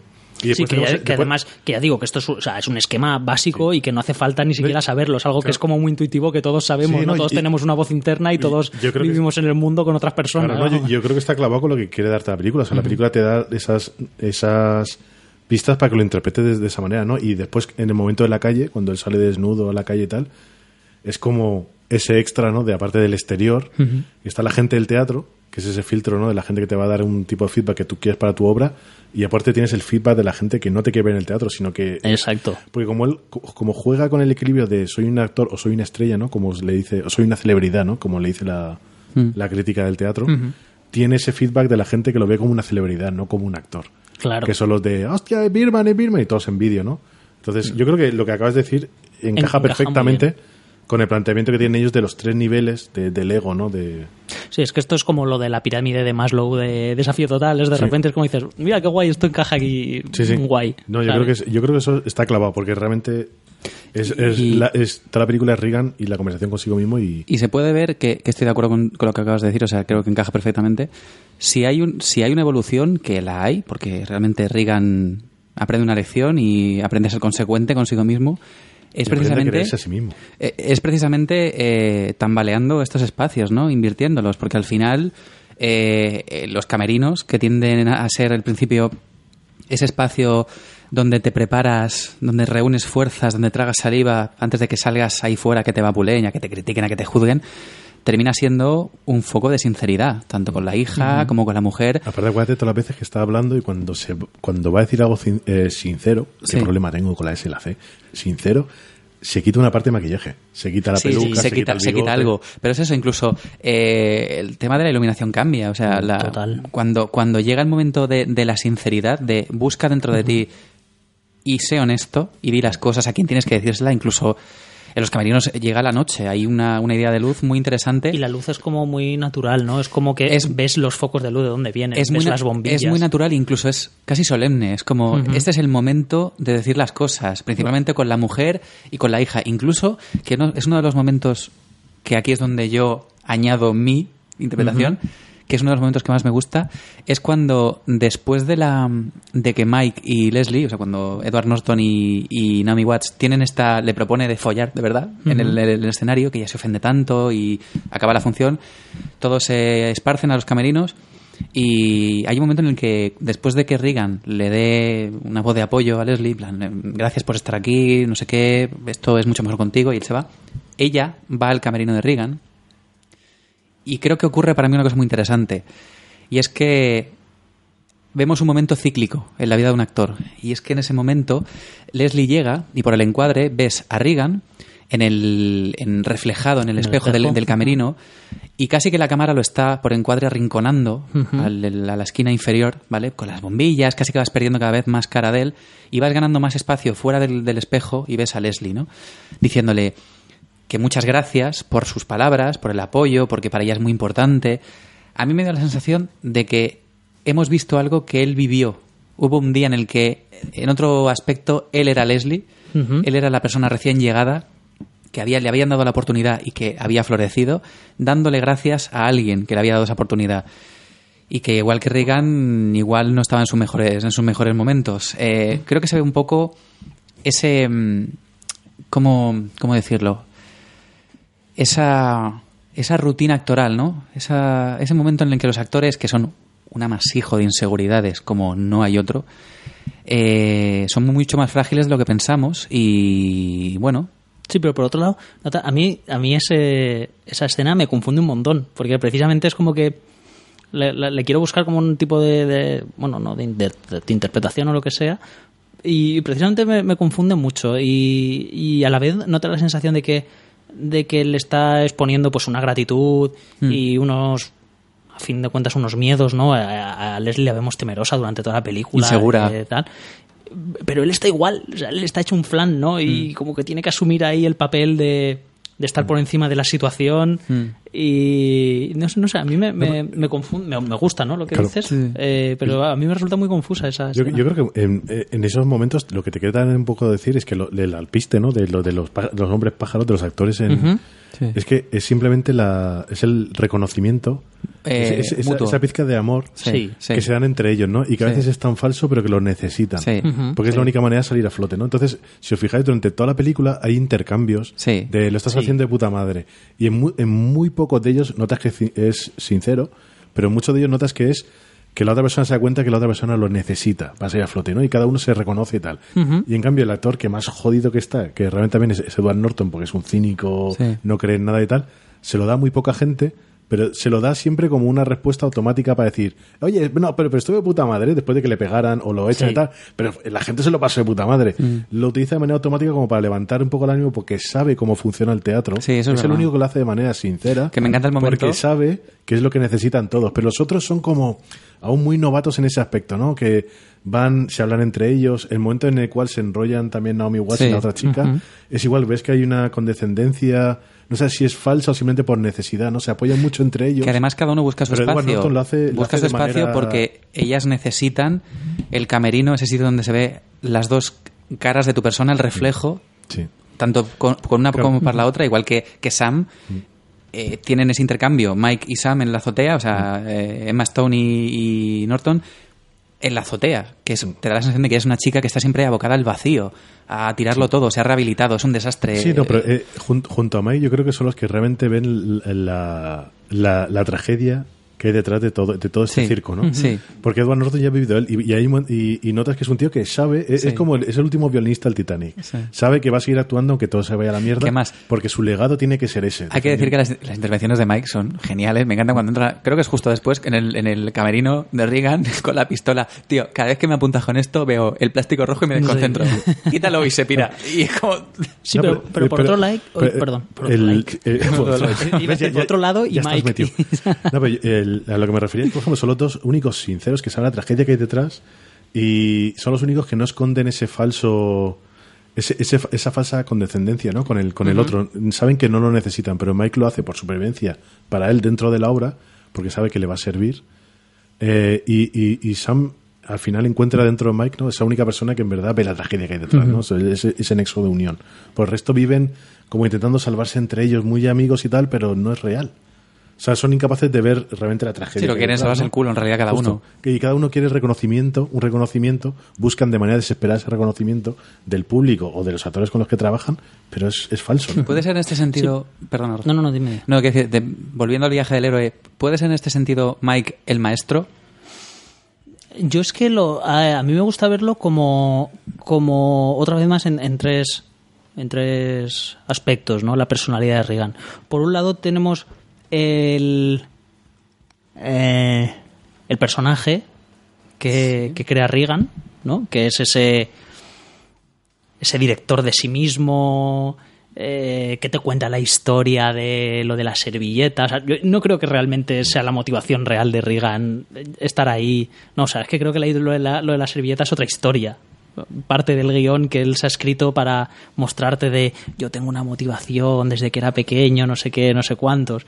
Y- pero en cambio en, en Mike veo que es Mira, hay, hay un momento de la peli al principio que me gusta mucho, ¿no? Que es cuando, cuando ha ocurrido el accidente del, del actor que le ha caído el foco en la cabeza. De Ralph, eh. Él vuelve al camerino, ¿vale? Y entonces vemos que tiene un peluquín, ¿no? Se quita, se quita el peluquín. Entonces, en, en cierto modo, ese Reagan calvo creo que es como se ve a sí mismo, ¿no?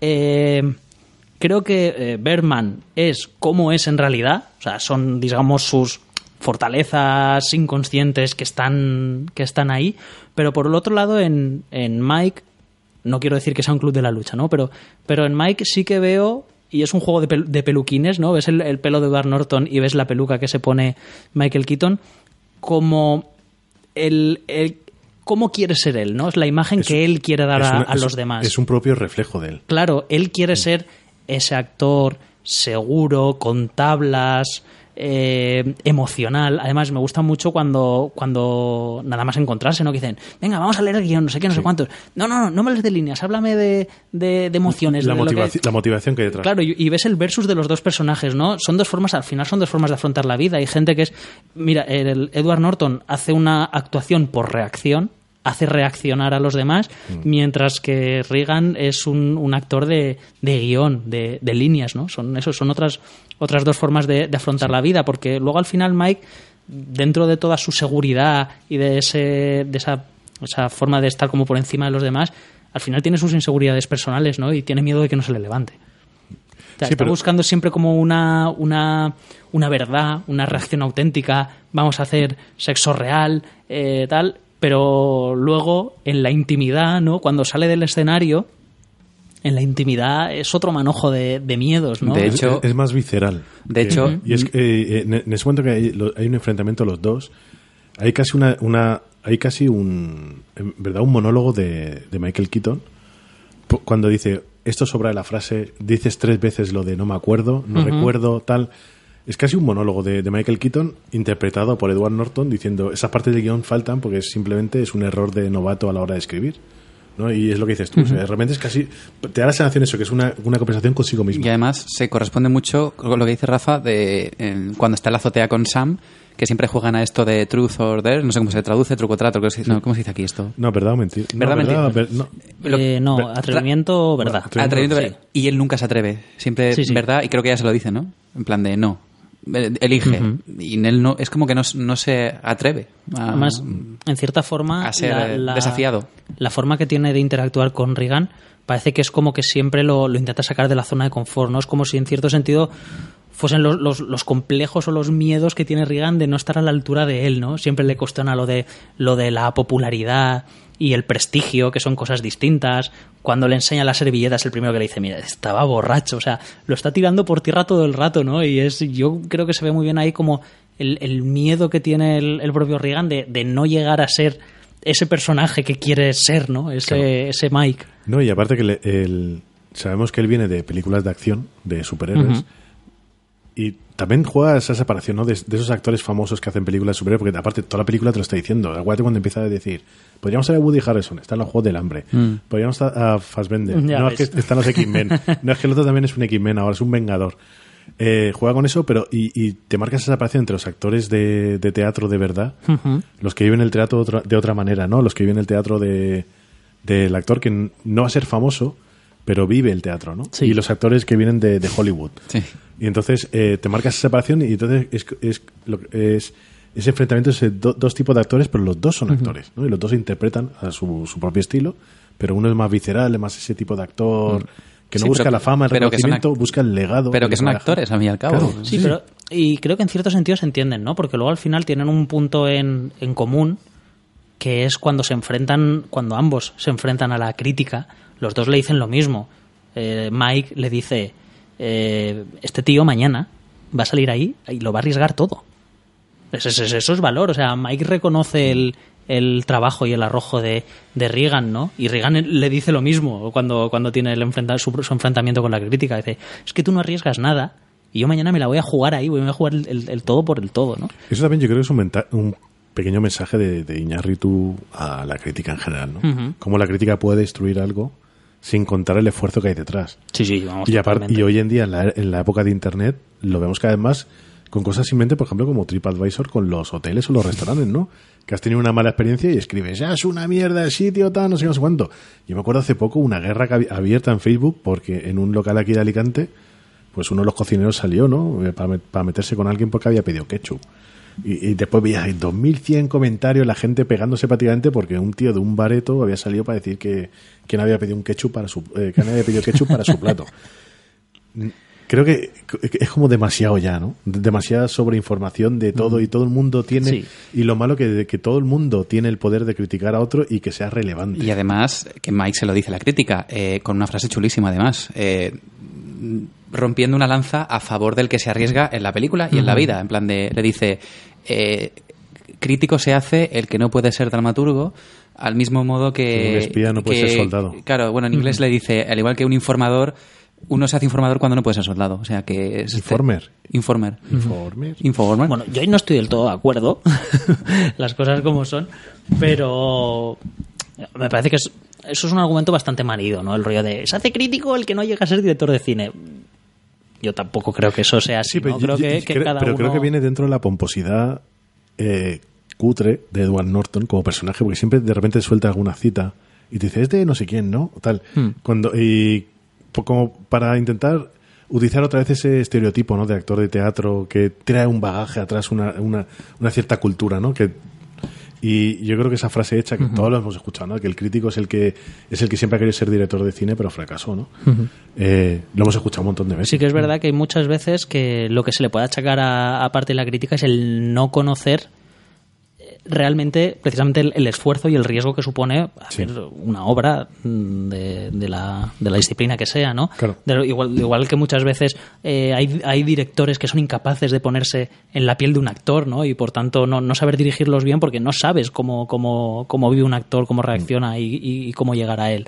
Entonces es, es el conocimiento, porque luego al final tienes también esa conversación de Reagan y la crítica cuando le habla de las etiquetas, ¿no? Es que al final todo se etiqueta, a todo se le pone una terminología y eso lo único que hace es simplificar cosas que en realidad son, son, son complejas, igual que la relación, que el hecho de ser un actor de superhéroes o un actor de, de teatro, ¿no? Y aparte es uno de los grandes males que tenemos hoy en día, que todo, es- todo se le pone una etiqueta, ¿no? Exacto. Joder, acordaos de las tribus urbanas, qué pesados, tío. Mm. O sea, las tribus urbanas desde que Pero somos bueno, pero jóvenes...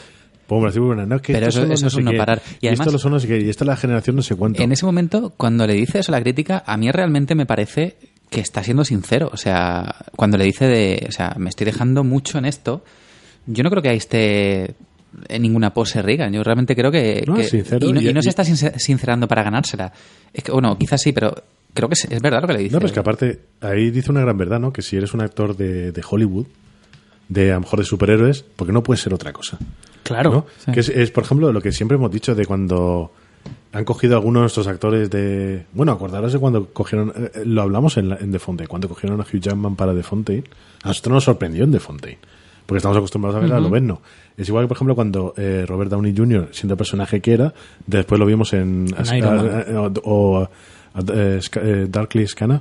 Sí. Claro, Darly. Eh, cuando lo vimos ahí, también que- hace otro tipo de papel. Es que Robert ¿sabes? Downey Jr. es Iron Man hoy, pero es que lleva siendo Iron Man nada más que unos años. Es que ha sido mucho más antes. Robert- O sea, no, Robert no mucho, Downey no mucho más, otra Y cosa distinta. Era un actor eh, muy reconocido. Claro. Por su talento. claro por que sí. su cosa, Era- cosa loca de los 90. Y de drogas y todo, así, Era, pero bueno. era Chaplin, ¿no? Sí, sí, fue, hizo de fue Chaplin y, y otras cosas, o sea, que, que tiene muchos trabajos, para que un día fue Iron Man y ya parece que solamente ha sido Iron Man, pero claro que se puede hacer otra cosa. Sí, yo, yo creo que eso, el- ese, ese, ese diálogo sobre, sobre simplificar cosas que realmente son complejas es, es, es muy chulo, ¿no? Y, y muchas veces, y esa crítica a la crítica también me parece muy chula porque la crítica del, del siglo XXI cae muchas veces en, en simplificar las cosas de una forma pero vamos, eh, increíble. Y muchas veces que tienen que ver con otros intereses, ¿no? Intereses eh, con las majors Sí. o lo No, que sea, ¿no? Muchas veces se dice que... No, y, y es lo mismo que estamos diciendo ahora. Es que hoy, hoy en día todo el mundo puede criticar. Entonces hay que tener mucho cuidado con la crítica. Porque la crítica,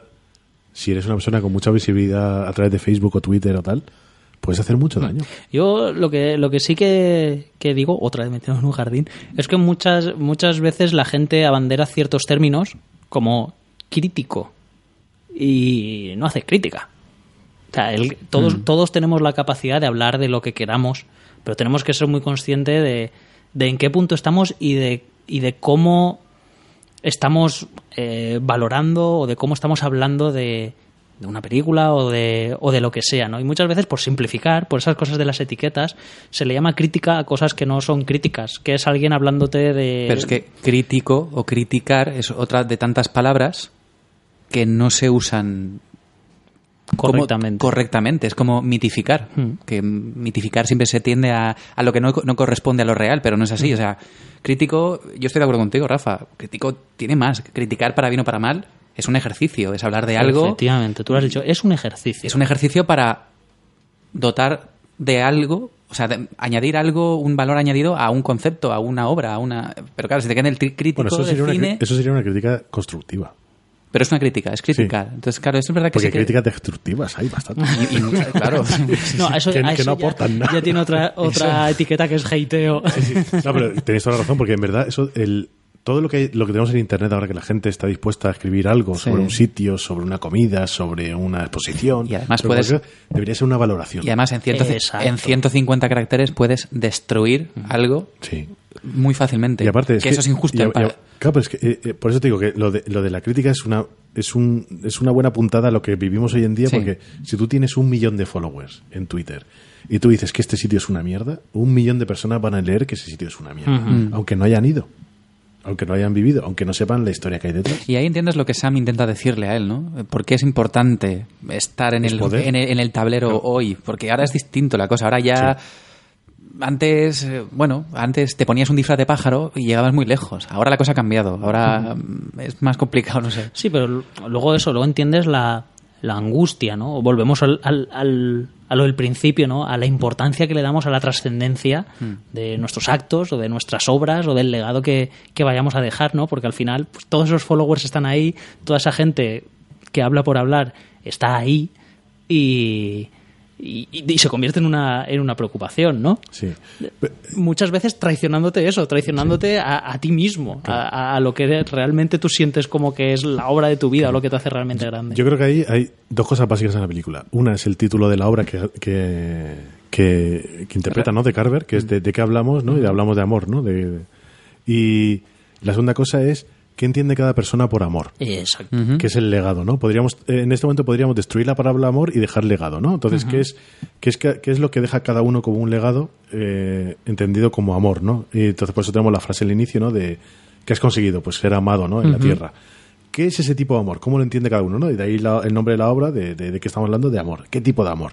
El amor de que puede matar, ¿no? Que hay un momento en la obra que dice, ¿no? El amor que puede matar a alguien, que es lo que intenta Reagan para mostrar ese amor al arte, que es capaz de sacrificarse por él, pero al final, en verdad, lo que hace es que salta por la ventana, se suicida después de haber conseguido el tipo de amor que él quería, ¿no? Que era el reconocimiento a través de la Y ignorancia. aparte que, que es pobretón y malinterpretado. Por ejemplo, es como es que me preocupaba que al día siguiente Sam cogiera el periódico y viera la cara de George Clooney y no la mía. Sí. Claro que ahí Es ese rollo de, tío, no entiendes nada. Claro, O sea, entonces, la exmujer le dice una cosa muy buena que le dice, es que tú confundes el amor con la admiración. claro, claro. Ahí es un... Claro, ahí tienes otro. Es, es eso. Todos los personajes buscan algún tipo de legado, pero es basado a través del amor, ¿no? Es, el, Sam busca el amor de un padre que no estaba, que al final dice que está bien, porque Sam ha entendido el mensaje de que es tan cortito el tiempo que vivimos en la Tierra que vale la pena disfrutarlo, ¿no? Y vivirlo de otra manera, no perderlo en tiempo en ese malinterpretado amor, ¿no?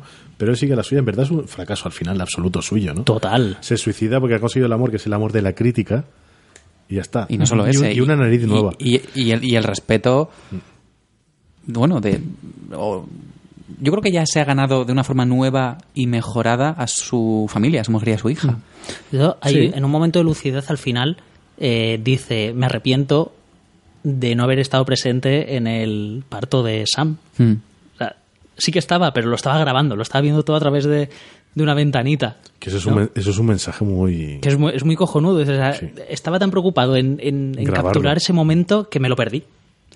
Que además es un momento que, que al principio también tiene, cuando, cuando se emborracha el Edward Norton y la toma con el público, les dice, eh, sed auténticos, vivid la experiencia, dejad de mirarlo todo a través de la pantalla del móvil. Sino que de repente dice, si todo esto es falso. Dice, los plátanos son falsos. la leche es falsa. Pero el... eh, y es un mensaje, yo creo que, que aparte aquí los tres de la mesa lo compartimos, bueno, menos Pablo, que está todo el día enganchado al móvil, pero los tres aquí lo, lo compartimos y es que mucha gente pierde lo real simplemente por verlo a través de la pantalla del móvil, cuando vas a los conciertos, Sí. Y cuando además- los ves grabando a los chavales, que a los niños que están haciendo algo y en vez de, de decir algo están ahí grabándolo simplemente para subir el puto Y vídeo. cuando... Que esto aún no ha llegado, porque esto es algo nuevo. Pero a Regan le pasa en la película, y bueno, adelanto que es mi escena favorita, aunque no hablaré de ella, que es la... Luego diré, pero es la escena que abre la película y la que se ve después, la de las medusas muertas. Que a mí me encanta. Y es que eso es el rollo de tío. Ahora que has conseguido la excelencia que realmente buscabas, ahora que incluso que casi que pareces un pájaro en la cama, casi con ese vendaje que casi lo- te dibuja más como lo que supuestamente tú has sido y lo que te ha dado excelencia y lo que te- tu meta ya lograda y no has no lo has entendido, no, no sé, has, has sucumbido, te has perdido lo mejor, no sé, es como no sé, el final de Birman es raro, realmente. Es- Sí, vamos a dejarlo para el final, porque Sí. yo creo que el final igual lo entendemos cada uno de una forma distinta, Sí, ¿no? En es posible función que de, de, en fin, de, de- de nuestra experiencia con, con ella. Eh, la relación con Sam, eh, la habéis mencionado hace un Sí. rato. Eh, ¿Os gusta toda esta subtrama? Digo porque A mí me gusta mucho. Me parece, bueno, pues que ya la hemos visto, ¿no? Pero que está totalmente en, en consonancia a mí me gusta mucho. con, con la peli, ¿no? Al final eh, vemos eh, esa otra parte de otra persona que también ansía ser amada, ansía un padre. Me gusta mucho la escena que él vuelve a entrar y se la encuentra ya en una sala, la escena que huele, que huele el porro, ¿no? Y que él intenta, otra vez más intentando fingir quién no es, intenta ponerse de padre responsable y al final ella le acaba, le acaba recriminando. Es decir, si sabes, nunca has sido un padre de verdad. Pero es que ni siquiera, ¿qué le, ahora ni siquiera ahí le sale, contarme? le sale bien porque es el rollo de "El- esto es malo para mí. Y ella le dice, ah, es malo para ti. O sea, que me fumo un porro es malo por tu reputación. No es malo porque yo me esté fumando O un sea, es porro. que, no- es que ni siquiera llega a estar a la altura al final de que la, no me de la jodas, tío, escena. ni por un porro. O sea, es que no es malo para ti, no para mí. Entonces, no sé. Y, y luego, en cierto sentido, creo que hay, hay un momento, el, momento precrisis, que, que es cuando. Veo como cierta. Como, eh, como si eh, Reagan sintiese cierta. No, bueno, no sintiese. Como que en la película te muestra como que hay cierta competición por parte de Mike y de Reagan por el amor de, de Sam.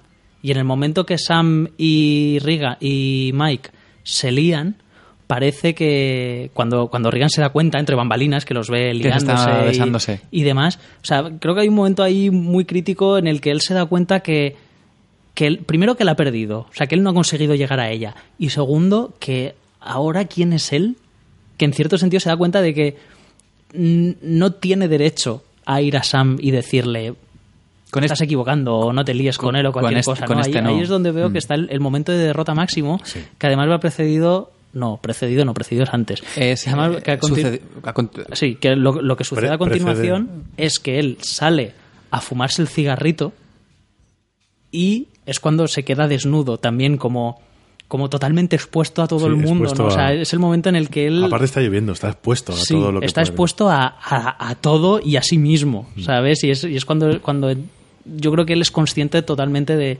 de su fracaso. incluso Y, a- y aparte me parece que funciona muy bien como contrapunto al amor falso que él busca. Y Sam proveniendo de otra generación y habiendo vivido esa falta de amor, que no la ha tenido ni del público ni nadie, cuando Reagan ha vivido el amor del público, ella sabe cómo venderle el amor que él necesita. Cuando le dice, esto es lo que tienes en Twitter, te he creado la cuenta de Twitter, te he hecho una foto, tienes 300.000 followers y tal.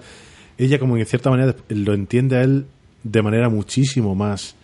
eh, lo- lo- o sea, logra entenderlo de una manera muchísimo más audaz de lo que él logra entender a Sam. Él nunca va a entender a Sam, ¿no? Y lo que dices tú, de manera muy torpe se da cuenta eh, y malinterpreta el amor hacia Sam cuando lo- la ve al final teniendo una cierta relación con, con Mike, ¿no? Es cuando malinterpreta ese amor que siente hacia ella de rollo protector de padre, pero no sabe cómo gestionarlo.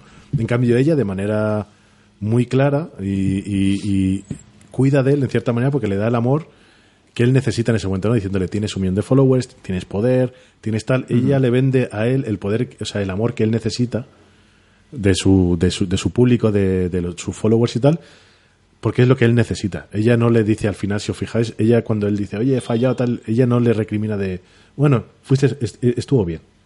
O sea, no te preocupes por eso, no es lo que necesitas preocuparte por ese tipo de amor, ¿no? Sí, porque además Por eso es- digo que ella lo entiende, ella al no tener todo ese tipo de, de, de búsqueda de la felicidad de manera errónea, ya lo hizo con las drogas, ya pasó por rehabilitación, donde ella, hay un momento en la, en la película que nos recuerda que durante rehabilitación les, les, les hacían buscarse a sí mismos. Sí. Entonces ella lo entiende al final. Ella sabe lo que la otra persona puede necesitar y se lo da de manera sincera, como rollo, mira, te, te, te la cuenta de Twitter tal, para que la otra persona lo tenga y no busca más allá. Ella sabe cómo funciona lo de lo de quererse a sí mismo o odiarse a sí mismo. Ya ha pasado por ello. Ha pasado por esa rehabilitación, lo que no ha pasado Reagan, ¿no? Claro. Y además como que ella también intenta hacerse valer por sus por sus virtudes también, ¿no? Ella es una, una chica de nueva generación, conoce las redes sociales, conoce el nuevo éxito, conoce, eh, maneja ese, ese medio, ¿no? Con, con habilidad. Eh, mientras que Reagan desde el principio fracasa en el intento de acercarse a su hija porque la coge como asistenta. Sí. Ella odia este tra- ese trabajo, es lo primero que dice la primera vez que la vemos a través del ordenador.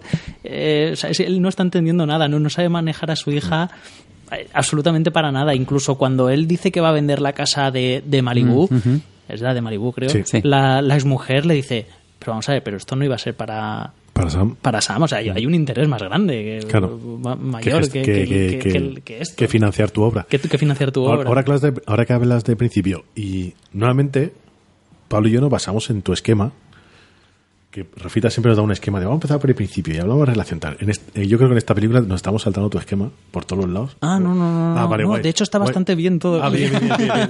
Porque realmente... Me siento muy ñarritu. Vale, ¿vale? vale. Porque realmente nuestra médula espinal, donde nos vamos, es normalmente tu, tu esquema y siempre nos vuelves a, a llevar al redil. Eh, pero habíamos saltado una cosa al principio que a mí me gusta mucho, y ahora que has hablado de principio, que es cuando lo vemos de espalda, mirando al sol, en una pose prácticamente de yoga, De loto. de, loto, Sí. de relajación, meditación antes de la obra, y se ve completamente interrumpida por una llamada en el Mac último modelo Sí. de Skype con la hija de estoy hasta los cojones de buscar flores, todo esto huele a kimchi. O sea, el, me gusta mucho porque en verdad te está, te, va- te está indicando por dónde va la película, ¿no? Él utiliza una especie de meditación trascendental tal que se ve interrumpida en cualquier momento por, por un exceso de información que no nos lleva a nada, no nos da ningún tipo de información sobre la película y es tecnológico, ¿no? Y había una pequeña entrevista con Iñárritu sobre la película en la cual él decía también que es la sociedad en la cual todo es inmediato, todo se ve interrumpido, hay como demasiada información, sobre información por todos los lados, los vídeos la gente graba, la gente graba a través de los móviles, hay como una sobreinformación, eh, nos piden que seamos multitareas en todo lo que hacemos, Eh, todo está siempre interrumpido por algo, nunca terminamos nada, nunca nos tomamos el tiempo para terminar algo, siempre nos damos prisa para Sí. terminar algo con- por miedo a que nos interrumpan, ¿no? Entonces este principio en verdad nos muestra de que va a ir un poco la historia, ¿no? De que tenemos también esas interrupciones, ¿no? Por no podemos terminar nada, no puede terminar de hacer la obra. Si os fijáis en los preestrenos, nunca termina de hacer preestreno porque siempre pasa algo. ¿Sabes? Eh, es un concepto como muy de hoy en día, ¿no? Que todo lo hacemos con prisas para que evitar que nos lo interrumpan o de todas maneras se ve interrumpido siempre por algo, ¿no? Incluso a continuación de esa, de esa escena tiene ese momento que él dentro del camerino como que visualiza esa entrevista con los periodistas, con la que le habla de un blog de o un Twitter Por que ha leído. el semen del de- El semen de, bebés cerditos, ¿no? De Y él está todo el rato como intentando hablar, pero no le dejan, le interrumpen. De esas interrupciones sacan interpretaciones de cosas que él no ha dicho. Y lo único que, que casi no dice es Birman 4, que es cuando el colega este... "Padre, uy, no, no, no, mismo". Claro, por eso digo que esta peli me gusta porque tiene digamos, el, el- el tronco, ¿no? Pero luego va pegando pequeños tiros hacia afuera, Eh. hablándote sobre cosas eh, puntuales, ¿no? Como lo- los medios y todo Ya. esto, que, que encajan muy bien. Y el personaje que menos. que yo creo que es más para. mm, Es más como para. No sé la palabra ahora. Como un añadido a Regan, ¿no? Para intentar complementarlo de alguna forma. Eh, La parte de la industria, yo creo, es Jake, el personaje de Galifianakis. Porque es un poco. No acabo de. No acabo de ver muy bien cuál es el papel de Jake en, la, en la película. No sé vosotros cómo lo veis. A mí también me parece que está un poquito desdibujado. Yo lo único que le que- atribuyo a ese personaje es que él es el personaje preocupado por la viabilidad del- Exactamente. Del, proyecto, ¿no? Y es el personaje que él siempre le está diciendo lo que él quiere oír para que todo salga adelante, ¿no? Eh, Sí, como, como hablabas tú antes en la escena del espejo, ¿no? Sí. O sea, al final él es cuando Reagan está en un ataque de pánico, Sí. él es el que llega y le dice eso lo que quiere oír. Han comprado no sé cuántas entradas, la cola está dando la vuelta a la manzana. O sea, se encarga de, de dorar la píldora. ha venido, ha venido Scorsese, Sí, que de hecho está. O sea, si lo- en el momento que Reagan entra al cine, está. ¿Ah, sí? Sí, sí, eh, ap- aparece ahí, está sentado entre uno de público. Si Ah, la gente bueno. quiere ver la Hostia, película otra vez para buscarlo, sí. está.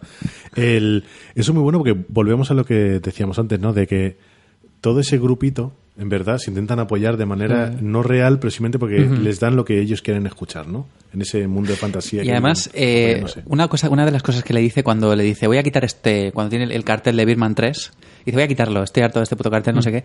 Él le dice, pero no lo quites, que te lo firmó el equipo y son union, o sea, son del, sindi- son de- son del sindicato. Son del sindicato, Son del la- sindicato. Es un poco el rollo de, quizás eh, Reagan no ha dado ese paso eh, profesional antes por gente como Jake, por estar rodeado por muchos agentes. Igual, Bueno, es el, es yo- el mundo igual- al que pertenece también. Sí, igual es el mundo de la industria. Claro, pero igual nunca habría hecho ni Birman 2 ni 3. Igual habría hecho la Yo- 1 y ya tomado Yo creo que es una, eso es una pequeña crítica de todas maneras al sistema americano de que todo está sindicado.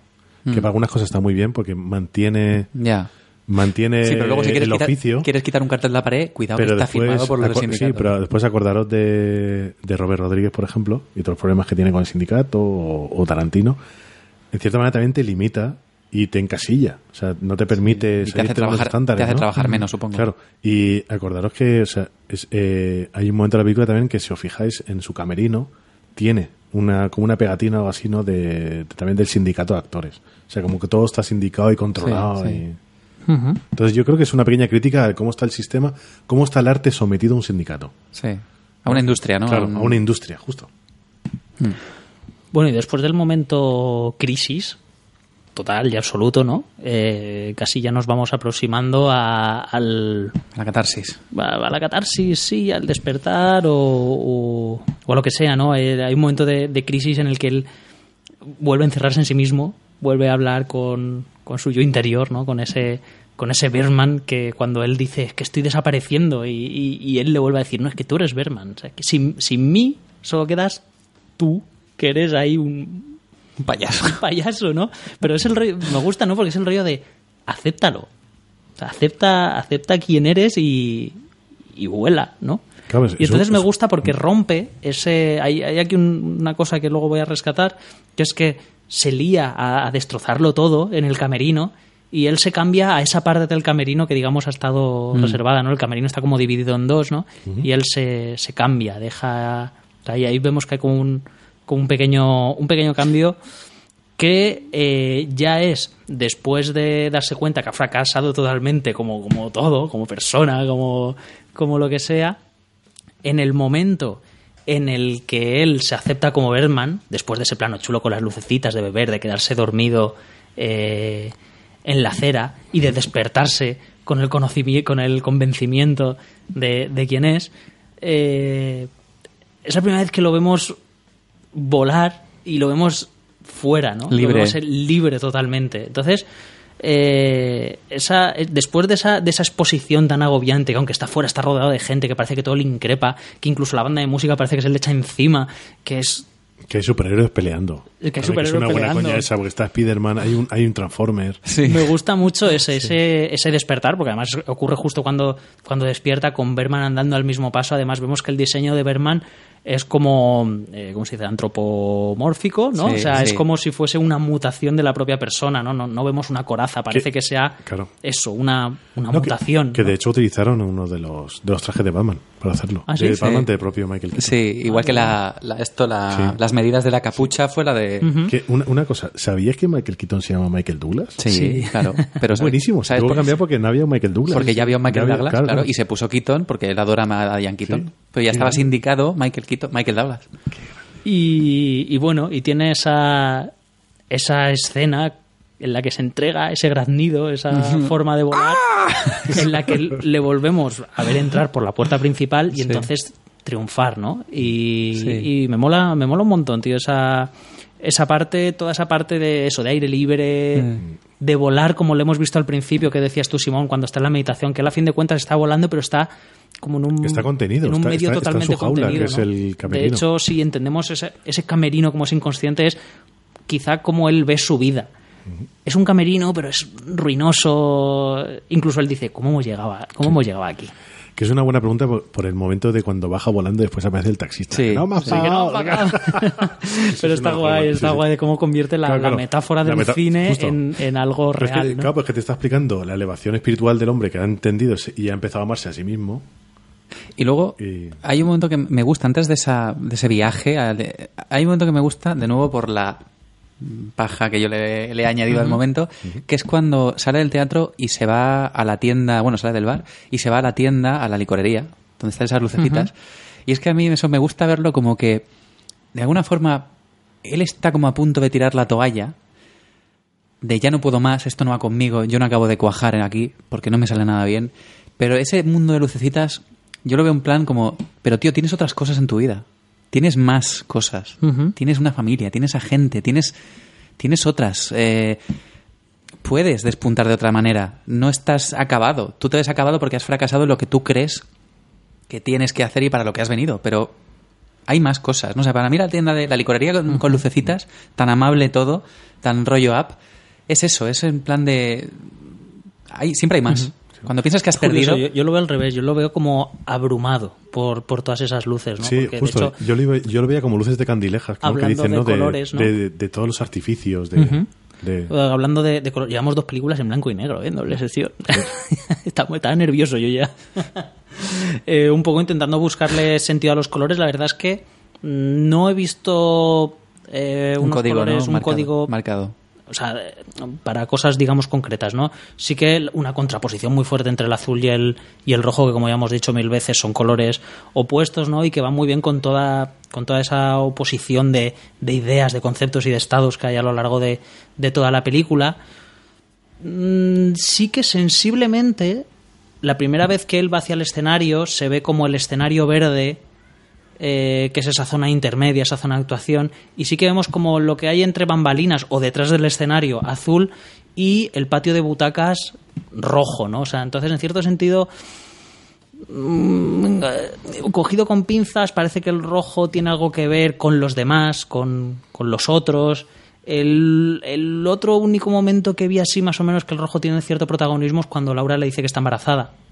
Y precisamente, si pensamos en eso, es el momento en el que él tiene que responder a unas expectativas, ¿no? Incluso él se queda como diciendo, ¿qué se supone que tengo que decir ahora, ¿no? Para quedar bien, tengo que... que- vamos, ¿qué, es lo, lo que supone que tengo que decir?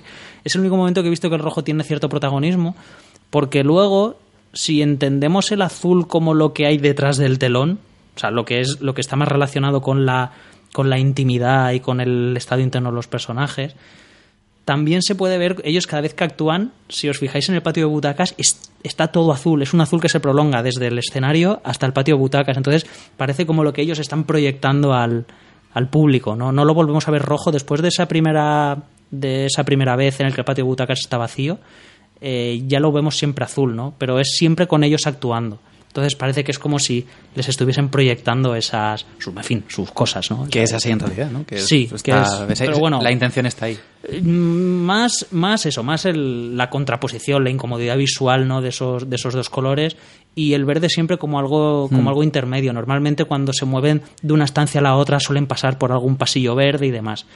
Y el, un- el único color que le he encontrado un sentido más concreto y que, y que al principio no, no se lo terminaba de ver es al amarillo, porque es un amarillo que aparece además, es, es raro, ¿no? Que el, amarillo no, no se suele utilizar muy a menudo.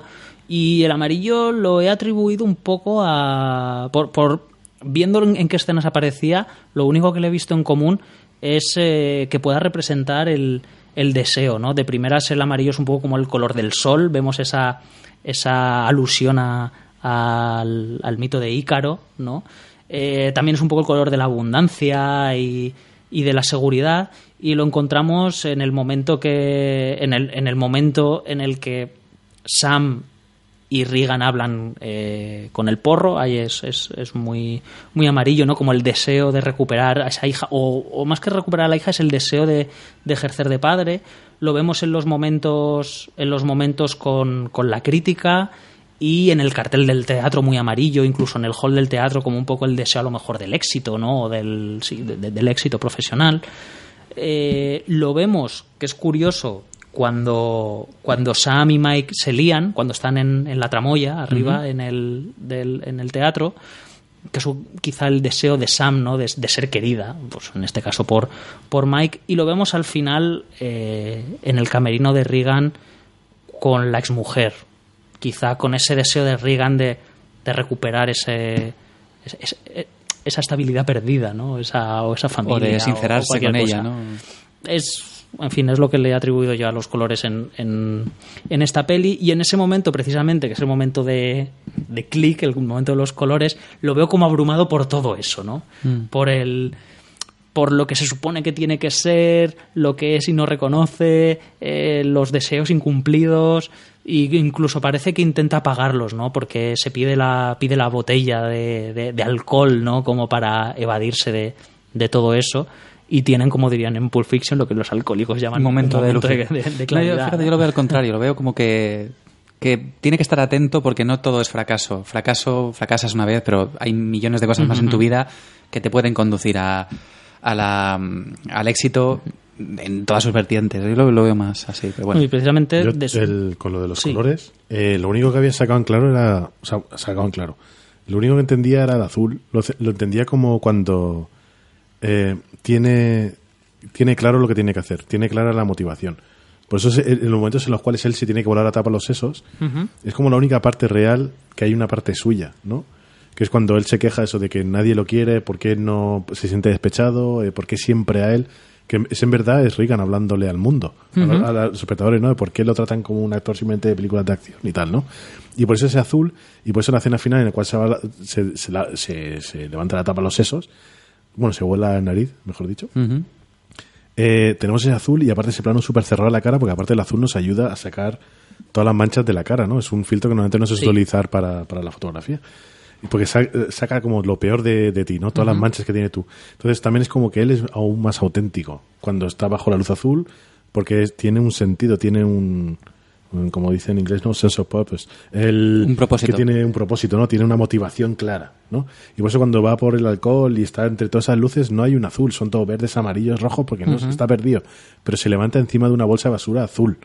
O sea, es como que ya toma una decisión, que es el momento en el que toma la decisión, porque se levanta y toma la decisión, y aparte tiene a Berman hablándole, diciéndole lo que tiene que hacer, y acepta su condición de Berman, ¿no?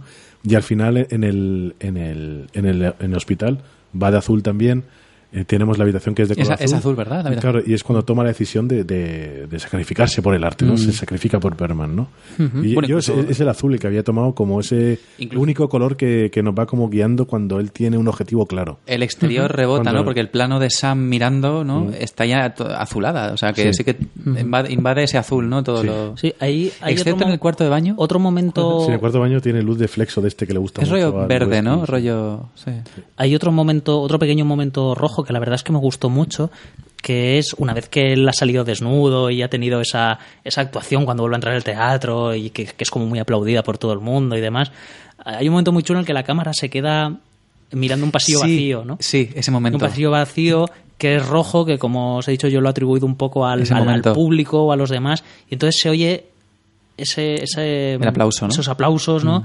Y me pareció un poco como eso, como la eh, el- un éxito vacío, ¿no? O sea, sí, es un éxito de público, pero... A mí, me gusta, pero- a mí me gusta mucho, porque además pero tu vida sigue vacía. Se, se hace largo el plano. No lo es, pero que es...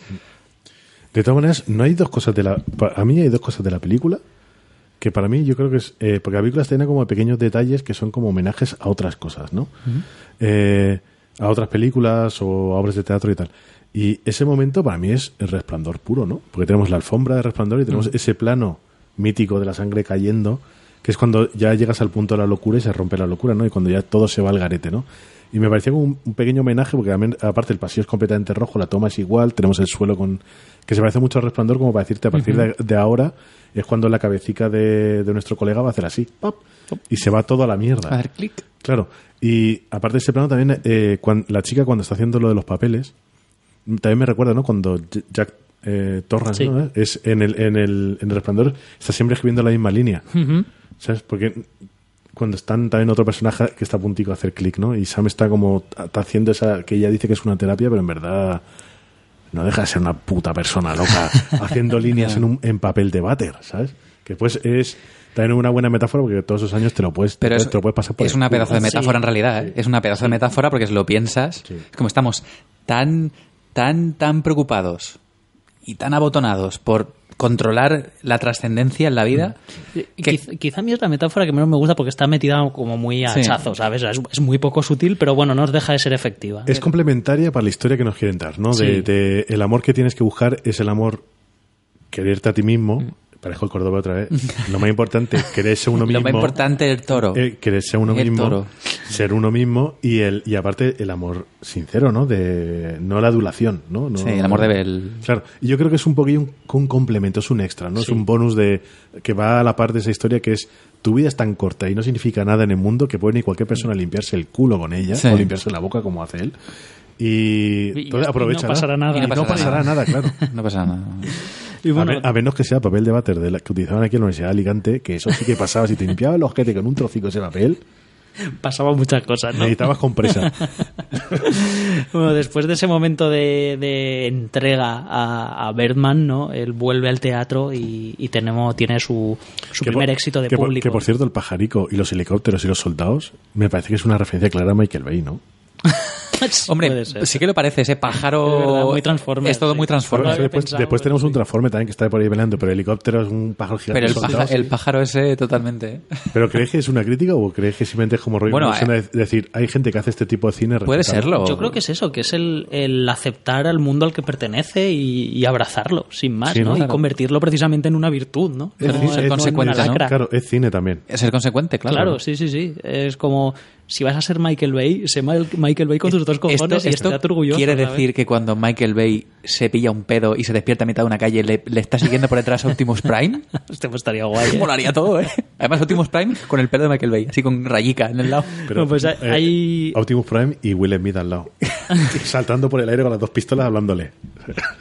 Hay un detalle que me gusta mucho, eso, después de ese, de ese vuelo y él entra al teatro y, y vemos esa transición a la noche con el público saliendo y todos como, como, en fin, como que les está gustando la obra, que se oye una línea de, de diálogo de alguien diciendo Berman sabe actuar, es Sí. decir, se refiere directamente a Berman, no se refiere ni como Regan Thompson ni, ni nada de eso, ¿no? Entonces, como que la gente ya, o sea, como que la- la las identidades no se han, Sí. se han fusionado, o al menos eso me parece a mí. Y luego vemos cómo la cámara viaja hasta el camerino y el camerino que estaba tan cochambroso ahora está todo lleno de flores, eh, tiene una luz más íntima, más cálida, más, más agradable y tiene ese momento con la mujer en el que yo creo que tiene un momento de, de honestidad, ¿no? Y es cuando... Eso es cuenta una buena, historia eso es una buena pregunta. ¿Tú crees que es honesto? Porque acuérdate que hace, en la película hace muy poco, hace la historia esa del padre borracho con, con Edward Norton solamente para ganarse, pues solamente para tirarse Mm. Yo creo que sí que es honesto. No, ¿eh? pero yo creo que sí que, Es es, honesto. sí que es honesto. De la misma forma que eh, en el momento con Edward Norton, cuando está contándolo el padre borracho, desde el principio no me lo creo. O sea, no, no me sorprende cuando dice que es una mentira. O sea, le, le veo como las intenciones malignas. No, aquí es distinto. En esta no. En Aquí es esta sí que lo veo, lo veo honesto. Está como relajado. Dice además lo de, lo de no haber grabado el, el, el, el bautizo iba a decir, El, par- nacimiento el de parto Sam. de Sam. Y, y cuenta la historia de las medusas, ¿no? Que al final es un. se, se confiesa a, a la mujer, ¿no? Cuando él intenta suicidarse. Que en cierto sentido es ese rollo de. ¿Y por qué no lo dijiste antes, no? Eh, a lo mejor. Que, de todas honestamente, está- el, es casi una metáfora de, de él, el público, que son las medusas, y él quiere sacrificarse por algo, ¿no? Que al final, ¿no? La medusa es como si fuera el público. Falla Sí, el público. el- eh, también veo yo ahí una cosa, ¿no? Que Para- es ese, ese rollo Para mí es de- otra cosa, ¿eh? Lo de las medusas. ese rollo de mm, eh, el- la supervivencia al dolor, ¿no? O sea, de lo que lo, lo que no te mata te hace más fuerte, precisamente. Cuando está ese tío entra ahí con ganas de, de morir y se encuentra rodeado de medusas y al final esas medusas y el dolor que le ejercen le hace vivir, ¿no? Y le hace salir adelante. Bueno, Para mí es otra cosa. adelante, ¿qué paso estamos? Si te lo callas. No, pero lo, lo- diré, en, la, en la escena favorita. Que creo que Ah, vale, vale, toca, vale. toca ahí. Eh, pasamos al final final. Mm, Si. Reagan se aproxima al escenario. Vayamos. Y ahí ocurren, ocurren cosas. Y aquí creo que es cuando vamos a dar visiones distintas. Para mí, eh, Reagan acepta su naturaleza, acepta al pájaro. eh, y lo que hace es liberarse precisamente de, de Reagan Thompson, ¿no? O sea, intenta destruir a Reagan Thompson. Si os fijáis en esa escena durante los ensayos, él nunca está mirando al público. En este momento lo hace mirando al público, ¿no? Y, y el- la conclusión de esto, el resultado de esto es el hombre pájaro, ese vendaje que es evidentemente una Preten- cara de pájaro Pretendido. como si él se hubiese convertido en Birdman, incluso cuando se quita el vendaje y se mira en el espejo, él también, de la misma forma que Berman tiene esa forma como mutada, ¿no? Como si fuese un ser humano mutado, él es como que se ha convertido un poco en, en Berman, ¿no? Con además el mismo color, en tonos azules, violáceos, la cara un poco más, deformada, ¿no? O sea, él, él, en cierto modo ha aceptado, ha aceptado quién es. Que eso sería, ¿Quién es sería un principio de puta madre para después el personaje que hizo del buitre en Spider-Man.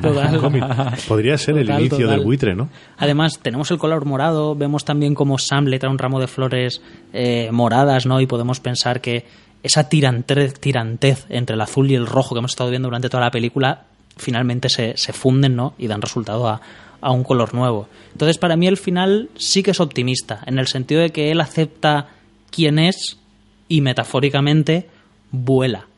Y su hija lo admira, lo, lo- lo reconoce. Ahora vosotros. El, yo entiendo prácticamente lo mismo. O sea, el, el final, la, la escena hospital, es simplemente una especie como de epílogo. ¿no? A la hora de decirte, te plantea a todos los personajes, te cuenta como un poquito el final. ¿no? Eh, si seguimos con el camino del héroe, es como la vuelta a la, a la vida normal, ¿no? después del éxito del héroe. Es la vuelta al mundo con la nueva, los nuevos poderes, la, la nueva percepción, el nuevo amor propio que tiene el personaje. Y vemos como también nos cierra la historia de algunos personajes. Nos muestra el abogado que lo único que le interesa es eh, en la- las ventas, eh, la, la fama, la popularidad. Tenemos a la hija que por primera vez hace un acto sincero de buscar las flores y se las trae. Y tenemos a la mujer que es uno de los personajes que está ahí también. Claro, ¿no? es que en cierto sentido cerramos un poco, justo, cerramos el, el- círculo con la mujer. el ¿no? éxito y la familia. Claro. Y aparte tenemos también eh, las noticias del- de, de los fans, de Mm. los seguidores. Y la hija también le dice que él ha creado una cuenta de Twitter y tal. Entonces, él consigue todo lo que quería. ¿No? Y, y hace un acto completamente. que casi un poquillo como cuando hablamos de París, Texas. De cuando. De amor absoluto. De amor absoluto, que es el sacrificio, Que muchas veces es Es el sacrificio. sacrificarte. Claro, sacrificarte y. porque tu trabajo ha terminado. Pero para mí no se suicida, ¿eh? Sí, sí, no. O él- sea, para mí es un final metafórico en el que Sí. él ya se siente libre y vuela. De Pero es que yo, yo, yo creo que va más allá de eso, porque es una fábula. Yo, lo que quiero decir es que no se suicida, sino que simplemente trasciende, como lo que dices tú. Claro, O sea, sí, sí. Llega a un nivel más elevado de espiritualidad a la hora de que entiende lo que pasa, se quita la máscara, pero no se quita la máscara para convertirse en Reagan, sino que se, quita la máscara para convertirse en Birman. Exacto. Y es la aceptación de lo que es cada uno, ¿no? Hay un momento que dice, tengo una vocecilla interior que no me para hablar, y la mujer dice, me da miedo que me digas eso, pero todos la tenemos, ¿no? Todos tenemos esa vocecilla de Birman dentro diciendo, Rafita, deberías, de- deberías hacer tu corto, ¿sabes? Y Pablo, la vocecilla sonó dentro diciendo, Pablo, deberías decirle a tu colega que tiene que terminar el corto, ¿sabes? todas esas vocecillas que tenemos dentro, en el momento que las escuchas, y aunque haya sufrimiento, aunque haya derrota, aunque cueste sangre llevarlo adelante, esa vocecilla cuando te da un- una motivación, un objetivo y lo logras, trasciendes. Porque realmente has conectado con, con tu propio objetivo. Esa vocecilla. Bueno, hay ciertas personas que escuchan más de una. Esa gente no hacerle caso a esa vocecilla. O ir a ver a alguien especializado, ¿sabes? En vocecillas cuando os pase eso Ah, eso no es normal. y no tengáis katana en casa. El, pero el, el, el- el rollo es que el- el- es, es lo- entiendo lo mismo que tú, o sea, no es no hay que no hay que eh, re- o sea, realmente no habría que destruir la película pensando que es un acto real. La película Claro, nunca lo ha sido. No, no, no. La película trasciende eso. Sí, Eh, La, la película en ese momento sobre todo tiene una carga visual poética muy fuerte, ¿no? Con la hija mirando primero abajo como rollo de no habrá hecho algo real, Sí. mundano. No, ha hecho algo más extraordinario. Ha Extraordinario. trascendido, ¿no? Y ha subido arriba. ¿no? Y el, el- en- eh, y, y ella tiene de todas maneras en el, un tatuaje en el, o- en el hombro izquierdo que es muy relativo a eso, ¿no? Que es la pluma que se convierte en pájaro volando. No como el rollo de quieres ser un pájaro, pues como un- un- una parte del pájaro y se puede convertir en pájaro volando, ¿no? Que es como Birman, ¿no? Que es quiere ser el Birman, pero se niega a serlo y hasta el momento que lo acepta, se quita la máscara de Reagan y, y vuela, no trasciende, pero, eh, pero de manera poética. Incluso con el maquillaje ese de, de los ojos parece que el propio Berman esté saliendo, Saliendo dentro de él, claro, ¿no? tiene los colores del pájaro, sí. claro. Y aparte, si lleva esas patas que están abiertas por detrás, cuando se tira al aire, realmente Ya que eso yo, lo, tendrá alas. yo- yo lo pensé, ¿sabes? Claro, claro. Que, que es el momento de, de Sam mirando y es como ¡Hola! ¡Hola! Ese momento muy de los Simpsons, ¿eh? que hay un niño abajo. Claro, claro. Pero si este Además, bueno, con la música. Chiquilla ahí mirándome con el, con el helado derritiéndose. de hecho, la, la música precisamente cambia, ¿no? Porque hemos tenido, hemos tenido este, Esa percusión este- loca. esta percusión que parece que, que- que está todo el mundo en una cuerda floja constante y cambia esa música totalmente Sí. armónica. la, y- la- la- y- la música tal cual está concebida con las partes de la película es cojonuda porque te, te da a entender los diferentes estilos que hay dentro de la, de la película y la trascendencia que tienen y el significado que tienen, ¿no? Porque ese momento dramático que tenemos en la licorería, que después no hemos hablado del tío, pero el tío que está recitando Macbeth agarrado, Oh, Sí. qué a- a- bueno, agarrado, tío. también te, te está diciendo que, a ver, teatro bien, pero demasiado teatro igual me he pasado. O sea, con el rollo de, ha sido demasiado, ha sido demasiado. Sí, sí, sí, si eres un actor de acción, tío, o sea, igual es demasiado que intentes hacer Macbeth. Sí, ese tío mola, mola, el colega de la calle. Que, que aparte, el, el tío también es un actor consagrado de Broadway, que aparece ahí haciendo esas líneas. Todo el mundo es. Qué bueno. Pablo. Pablo, por favor. No, eh, nada, decir que sí, que en este sentido, mm, con un fondo amargo, pero sí que está claro que el final, mm, al final se suceden los acontecimientos de forma victoriosa, aunque creo que él paga un precio muy alto al que no, sobre- no consigue sobrevivir. Para mí no se tira por la ventana, evidentemente. Para mí se libera, eh, decide desnudarse por completo en el escenario hasta, lo- hasta el límite más, más profundo, hasta el punto de dispararse en la cara delante de la gente, de, volcar su alma entera en la obra, en su trabajo, en sus intenciones, en su consecuencia, en todo. Y sí que es verdad que al final eso hace, eso que él no veía, consigue arreglarlo todo. Al final lo fusiona con su alter ego. Le da, lo, lo hace consecuente, que es lo que él es, es lo que le ha hecho ser lo que es, es lo que debe ser. Eh, incluso recupera todo lo que había perdido. Eh, Llega el momento y la mujer ya está en la habitación. O sea, se ha quedado con él toda la noche. Eh, Sam se Vuelve. vuelve ese color, ese- esa psicología de colores se fusiona, incluso se reposa sobre él, se tumba sobre él. O sea, se da como una comunión colectiva y, y organizada. E incluso el, el mismo Jay, que la gente lo que hace es sacar a la, a la prensa de la habitación. O sea, esto lo que ha ocurrido es de verdad. Tío, has ganado. O sea, has arriesgado de verdad por primera vez y lo has conseguido. Pasa que digo que paga un precio alto porque, mm, a pesar de que gana, no sobrevive al examen de conciencia al que se somete. Y ahí es donde llega lo de las medusas, que no sé si decirlo ya como escena favorita. Adelante. Si, si tiene algo que ver con esto. Pues para mí, eh, adelanto que lo de las medusas, como abre el plano, ese plano que se ve un, un asteroide envuelto en fuego, a punto de, de impactar de forma inexorable con la Tierra, y luego ves un rastro de medusas muertas. Para mí es el, res- el resultado fallido de su examen de conciencia, de cómo Regan, que es ese asteroide, esa estrella, ese, esa- ese, ese héroe, se presentó en escena y no lo manejó bien y lo único que hizo fue fracasar dejando un rastro de cadáveres a su paso. Para mí esas medusas, que yo entiendo a las medusas como algo hermoso y bonito en el mar, Eres uno de los pocos, ¿eh? Pero bueno. Sí, ¿eh? yo lo, yo lo veo como, como el precio que ha pagado, como esas víctimas que ha dejado tiradas. Y digo que las medusas son algo bonitos porque la medusa me parece un símil interesante porque es bello, pero es complejo. No lo entendemos, nos asusta. Pero una medusa nos asusta porque no la entendemos. Pero es que las personas de nuestra vida, muchas son así. Tu hija no la entiendes. Yo soy pero- de los que piensa que la medusa a sí misma tampoco se entiende. Bueno, Porque si eres una bolsa de basura que va flotando por ahí, lo único que hace es putear a la gente. y aparte, la gente para quitarse el pico se tiene que echar meao. Pero- es como. eh, eh, Es, que te un mereces invento- que te odien. El- el- es, un el rollo- es un invento diabólico. El, ro- joder. el rollo es que, que- que no ha hecho lo suficiente como para, para esforzarse en entender esos seres, en, en- en- en- en estar junto a ellos. Eh, Lo que ha hecho ha sido dejar un rastro de cadáveres, tanto que además, eh, que se puede entender como el precio de la fama, lo deja a merced de, los, de las gaviotas que las están comiendo, a merced de terceros, de habladurías, de críticas, de, de juicios, y, y creo que eso es lo que supone para él, ese final. Por eso a mí me gusta mucho esa escena, Pero eso yo lo veo como el, el pre. O sea, el, el cómo abre la película, que habla con el plano de las medusas Mm. y de ese asteroide, yo lo veo más como si fuese Ícaro cayendo, ¿no? Como, como Birdman, ¿no? Ese Sí. ser alado que ha intentado volar tan alto que Yo- cuando ha llegado el sol yo lo he visto se- más como el- se ha quemado, ¿no? el final del viaje, Y- precisamente eh, ese, yo veo ahí el, el pre-Reagan, el de antes de la película.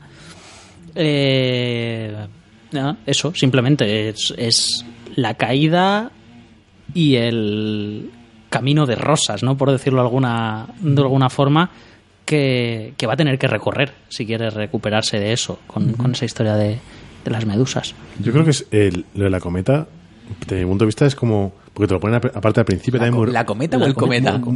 Eh, ¿Que estamos en la playa con volando una cometa? El cometa, el cometa que cae, no, el, el asteroide. ¿El ¿no? asteroide? Le comet. El, para mí es como que te da un, un- te intenta dar un sentido de que algo, algo viene, algo va a pasar, algo va a petar.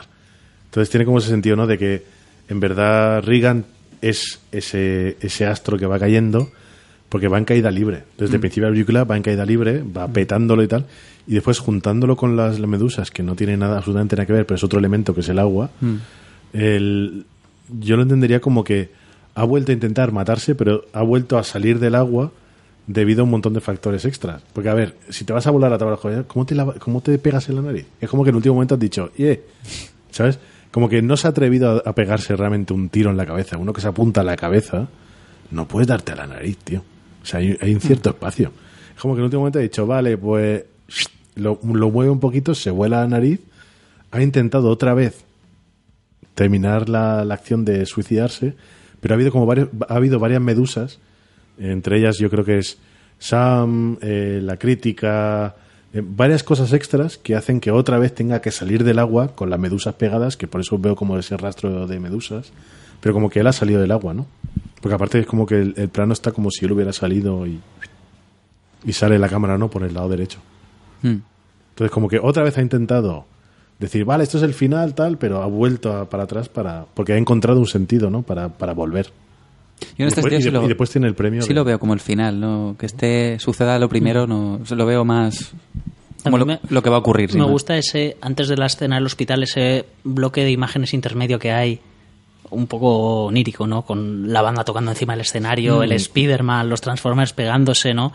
Que esa especie de, de recorrido o de compendio de lo que pues de lo que ha sido su carrera o sus de temores ese, y de ese demás disparate, ¿no? Que y que acaban acercándose a esa luz que es un poco como ese como, como he dicho antes no como esa, ese sol al que una vez intentó llegar pero se quemó pero que esta vez es un sol digamos controlado y contenido sabes es el sol al que puede llegar realmente no y ahí y ahí es el, el éxito ¿no? el, el encontrar tu tu meta no la meta de, de otro bueno, yo creo que le hemos pegado un repaso bastante eh, interesante, ¿no? Sí. No sé si Sí. tenéis algo más que, que decir. Que Yo creo recordar. que- Ay, mira, sí. Antes se me ha- hay una escena que quería comentar. Lo que pasa es que no he encontrado el, el momento que me gusta mucho. Que es cuando a, la- a Naomi Watts le da un pequeño ataque de, de inseguridad y se va con Laura al camerino justo antes de que, de que se líen. Cuando entra Regan le dice eh, pues todas esas palabras, ¿no? Lo has hecho genial, no sé qué, no sé cuántos. Me gusta mucho cómo está compuesto con Laura en medio, como Laura deseando que esas palabras le llegasen a ella, ¿no? O sea, que por... Dices que Laura está encarada en- en la escala- realmente. claro, en la escala de plano vemos a Regan y a... Sí, ya está en el fondo. Y a esta, a Ana- Naomi Watts, eh, frente a frente, y ella en medio, que también está como de frente a Regan, como recibiendo las palabras que no están siendo para ella. Sí, sí. Entonces, me gusta cómo eh, esa escena deriva en que Laura se aproxima a ella a, a aliarse, a, a Leslie. Me da la sensación que es también de, de la misma es como un paralelismo entre la relación de Mike y Regan que hemos dicho, que es como que Regan le gustaría ser Mike, es como que en ese momento Laura también quiere ser eh, Leslie, ¿no? Y como que con ese beso como que intenta aspirarle y absorberle la- todas esas cosas, porque incluso antes hemos visto algunos momentos en el que ella como que envidia un poco eh, le mira el culo a Mike, que es el marido de, de Leslie. Cuando Leslie le dice que ha intentado tener sexo con ella en público, ella dice, joder, me he puesto cachonda y todo, ¿no? O sea, como que envidia también ese, esa, esa cosa que tiene Leslie con, Sí. con Mike, ¿no? Y como, bueno, pues están también esas envidias y demás. En fin, esto lo digo así de forma aislada porque, ya os digo, no, no encontré el momento de decirlo antes. ahora, que, ahora que hablas de Laura, por favor, ir a IMDB. Y si, es que parece Carmen Machi con 20 kilos menos, tío. Sí, yo me, fijé, pero sí, sí, lo vi. Además, vi la- la- las imágenes de esta actriz. Tía, total, ¿eh? La Pero- foto de IMDB parece mucho Carmen Machi. Pero es que si ves las fotos de ella en estrenos y fotocalls y demás, es como súper distinta. Sí, en- pero la foto que han elegido es Carmen Machi, Sí. pero es como ves a Ida, ¿sabes? Pero Sí. como cuando el, el monstruo Sí. Boo se separa y está el gordico y el Si flaco, tienen pues que hacer un- una precuela de Aida, ¿no? La pueden llamar. Claro. Bueno, vamos a ir cerrando esto. Eh, favoritas, menos favoritas, complemento al visionado, etcétera. Mm. Vale, eh, yo mi favorita es el, es el enfrentamiento, el primer enfrentamiento entre eh, Mike y, y Regan, que para mí es un duelo de dos pedazos actores y es como que notas que están los dos actores ahí y están a gusto trabajando juntos y cada uno representa un poco el actor que es de verdad, ¿no? Eh, Michael Keaton representa al actor que vuelve después de un tiempo, que acordaos que Michael Keaton como que desapareció un poco y volvió con, con esta película. Y a Edward Norton haciendo es- ese actor de teatro, que él es ahora mismo actor de teatro también en Broadway y haciendo películas, pero también siendo complejo, como es Edward Norton, ¿verdad? ¿no? Metiéndose, leyendo el guion por encima de lo que están leyendo la otra persona, eh, repitiendo las líneas de las otras personas, corrigiéndolos y tal. Y para mí ese enfrentamiento, ya os digo, para mí está en el mismo nivel que ese eh, súper enfrentamiento entre Al Pacino y Robert De Niro en Heat. Para mí estos dos, como hablando entre ellos y dándose un poco de lecciones y el otro aprendiendo de otro, para mí está al mismo nivel. O sea, para mí esa es mi escena favorita. Y... Pablo. Ah, perdón, la, Ah, vale. la- no, no, la menos Va- va- favorita. va- vale, vale. No, por favor, Pablo. No, no, ah, pero hacemos así, favoritas y luego no favoritas. Venga, Eh, vale. ¿a, que, a que nunca lo hemos hecho así? Ya, no sé, está el, el, Sí. Me ha dado un aire. Le ha dado un, le ha dado un aire. el, el, el toque, el toque se tambalea en esta mesa. Vale, pues como ya he dicho, favorita, nada, es la, la escena que, que me parece que es, un, es una metáfora visual muy estética y muy interesante de ese, ese examen de conciencia de Reagan, ¿no? De ese, esa subida y caída fulgurante y lo que un fracaso personal puede trascender en la vida de otros. Cuando no lo superas, cuando no lo gestionas, puedes incluso salpicar a la gente más importante para ti y dejarlos tirados en la, como muertos, vivientes, de Romero en el suelo. Y bueno, me gusta mucho esa... Además, visu- me parece una forma muy, aparte de visual, muy fantástica, ¿no? De, de abrir la película, ¿no? Es como que te propone un universo amplio, no te va, es como aquí pueden pasar pu- pueden pasar muchas cosas, ¿no? Y se pueden solventar de una forma variopinta. Y si tiene que haber un Si no, deja de, si no dejas de apoyarte en la mesa de, de Rafita, van a pasar un montón de cosas. Porque el móvil lo tengo, o sea, el móvil, la tablet, el micrófono, todo se mueve a mi alrededor. el rollo es que eso, pues Anticlímax. Ya te digo. Todo rato y clac, clac, clac, clac. eh, nada, eso. Que puede caer un asteroide y tirar todas las cosas de la mesa al suelo. Vale. Eh, a mí la parte que más me gusta es, bueno, me entrego totalmente al momento Berman porque, en fin, me gustan los momentos ahí optimistas y me encanta el graznido, me, me flipa. Eh, me gusta mucho, eh, bueno, pues eso, como como no le importa las críticas de los demás, ¿no? Ese, ese momento de una vecina de ¿estáis haciendo una película? Lo del cine sois todos unos cretinos, no sé qué. Y está tan ensimismado, es, está tan es- es- está tan feliz de haberse encontrado con sí mismo o de, aceptarse que le da absolutamente igual todo, ¿no? Y, y vuela y se dice, este es el mundo al que pertenecemos, ¿no? Eh, me parece fantástico. Y nada, ese es. Y Que- aparte con el musicón y todo, ¿sabes? Aparte, que me entrego totalmente al- quiero a, a- a todo lo manipulable. Añadir, y sé que te mola, Rafa, los, esos espontáneos de la calle que gritan en varios momentos de la Me película. flipa, me flipa. Ese, colega que dice ¡Jump! que ¡Salta! colega, y luego la tía esta que grita la de Your people are full of shit. Pero que esté rodando una película así, estáis jodidos. Me hace mucha gracia la gente de la calle. A mí también, que como, ¡salta! Sí, sí. Em, ¡Cómemelo! Pues, pues salta mi cara. este me encanta, simplemente eso.